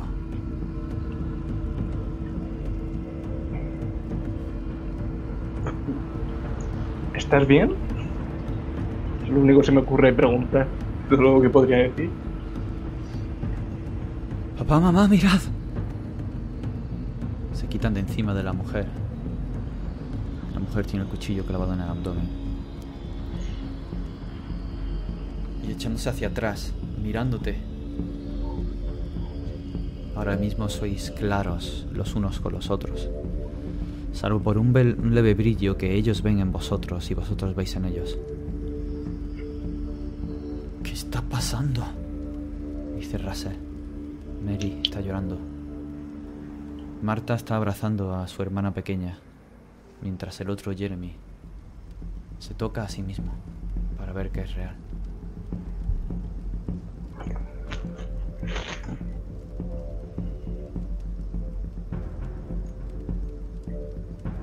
Creo que, creo que esto es el otro velo. Digo, mirando hacia donde están. O sea, el otro lado. Digo, mirándome hacia mis padres. ¿Quiénes sois vosotros? ¿Cómo podéis ser nosotros? ¿Los escuchas, Michael? Michael está embobado ahora mismo, perplejo por lo que está viendo. Jeremy ahora mismo forma un puente con el otro lado. Michael, creo que ahora puedes cruzar al otro lado. Si, si te suelto, prometes no hacernos daño y, e irte. Solo quiero regresar. Solo quiero regresar. Lanzo una mirada de consulta a Mary, buscando su aprobación. Le digo, ve hacia Jeremy, hacia Jeremy. Temblando, toca a Jeremy y sin mirar atrás se va al otro lado y un leve brillo envuelve a su cuerpo que se pone levemente borroso hasta que se va aclarando poco a poco la visión en él. La puerta aporrea en ambos lados. Bom, bom, bom, bom. ¿Va todo bien ahí dentro? La voz de uno de los policías. Me ha parecido escuchar gritos, un ruido. ¿Qué está pasando? Al otro lado, la rubia, que estaba apuntando al Jeremy del otro lado, sigue con el cuchillo en el abdomen. Llorando, sangrando.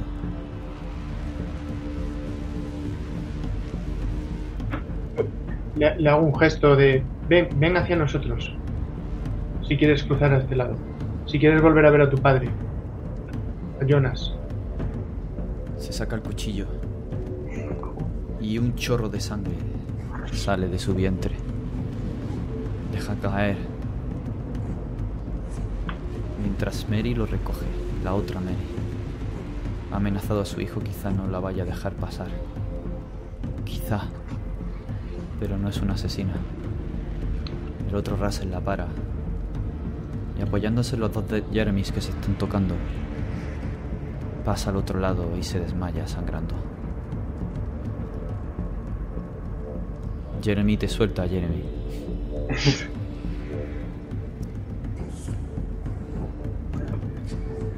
Suerte, le digo, no sé. Por más inercia que otra cosa. Como si no significase nada lo que, lo que he dicho.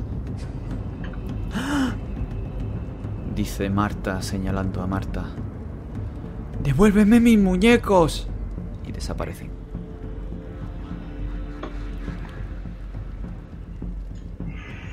Yo suelto el cuchillo rápidamente. Lo tiro lo más lejos que pueda. Y empiezo a mirar a mis hijos y digo, ¿estáis bien? ¿Estáis bien, hijos? De, de repente to- toda la valentía que ha tenido Jeremy en este momento se derrumba y cae de rodillas al suelo, empieza a llorar como un descosido.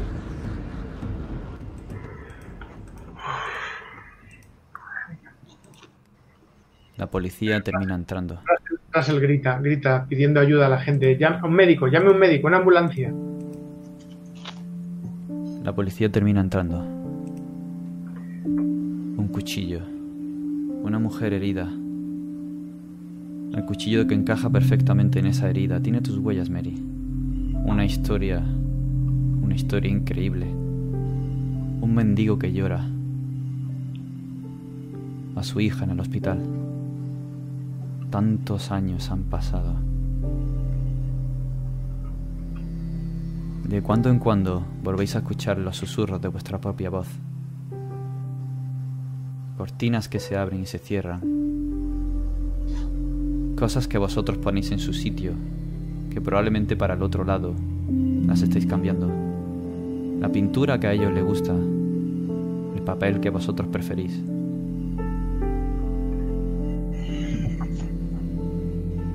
Y una casa que por ahora es vuestro hogar. O no lo seguirá siendo. Eso es decisión vuestra.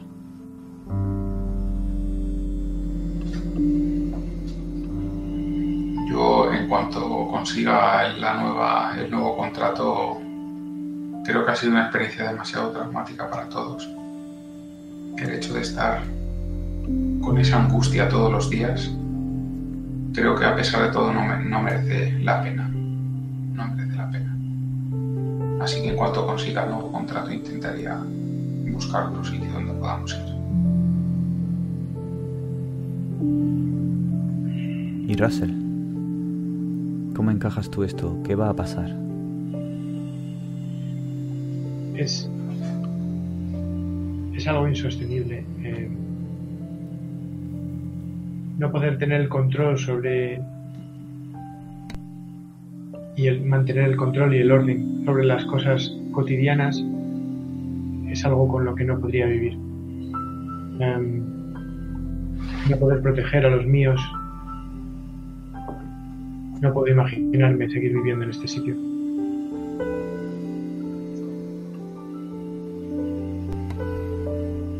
¿Y tú, Jeremy? Aunque Jeremy, Jeremy al final sobreviviese, desde luego no, no ha sobrevivido el mismo Jeremy. Es agradecido de seguir vivo, pero a veces se puede quedar quieto mirando la ventana del patio unos segundos, unos minutos perdido. Es un Jeremy mucho más tranquilo, más pausado, ensimismado, pero no, no ha cambiado del todo, sigue siendo la misma persona buena, pero no puede olvidar ni quiere todo lo que ha pasado. ¿Y qué ha pasado con Marta y sus juguetes? Pues si de repente ya solo tiene caballo y unicornio, pues imagino que se habrá bañado, pero ya la historia de fantasma ya no le parece tan estupenda, porque aunque no, no ha entendido realmente lo que ha pasado, el susto sí lo tiene, y entonces cuando tiene que ir por la casa y está oscura, siempre convence a su padre o a su hermano para que la acompañen a su habitación. Y ya no le gusta tanto irse de aventura sola, por lo menos dentro de la casa. Fuera se siente más confiada en ese aspecto, pero dentro de la casa está más cautelosa. Y llega el nuevo contrato. Y vemos como Marta deja allí los juguetes que no son suyos. Vemos cómo volvéis a hacer que vuestra vida quepa en una caja. Y un poco más allá, vemos cómo descargáis y empezáis una nueva vida, pero esta vez en una casa moderna, en una casa sin millonarios, sin dimensiones extrañas, sin pasillos sinuosos, sin esa habitación del fondo. Un nuevo comienzo, dejando atrás aquellos susurros descarnados. Y hasta aquí el Shadow Shot. Espero que os lo haya pasado bien. Yo me lo he pasado muy bien y me ha encantado jugar con vosotros. Muchas gracias. Igualmente. Ha sido increíble. Sí, claro. Muchísimas gracias. Uf. Las gracias a Álvaro Loman por escribir este, este gran Shadow Shot. Pan seguro para él. Despedimos esta partida para quienes nos estén viendo. Muchas gracias por vernos y esperamos encontrarnos pronto. Chao, chao. Adiós.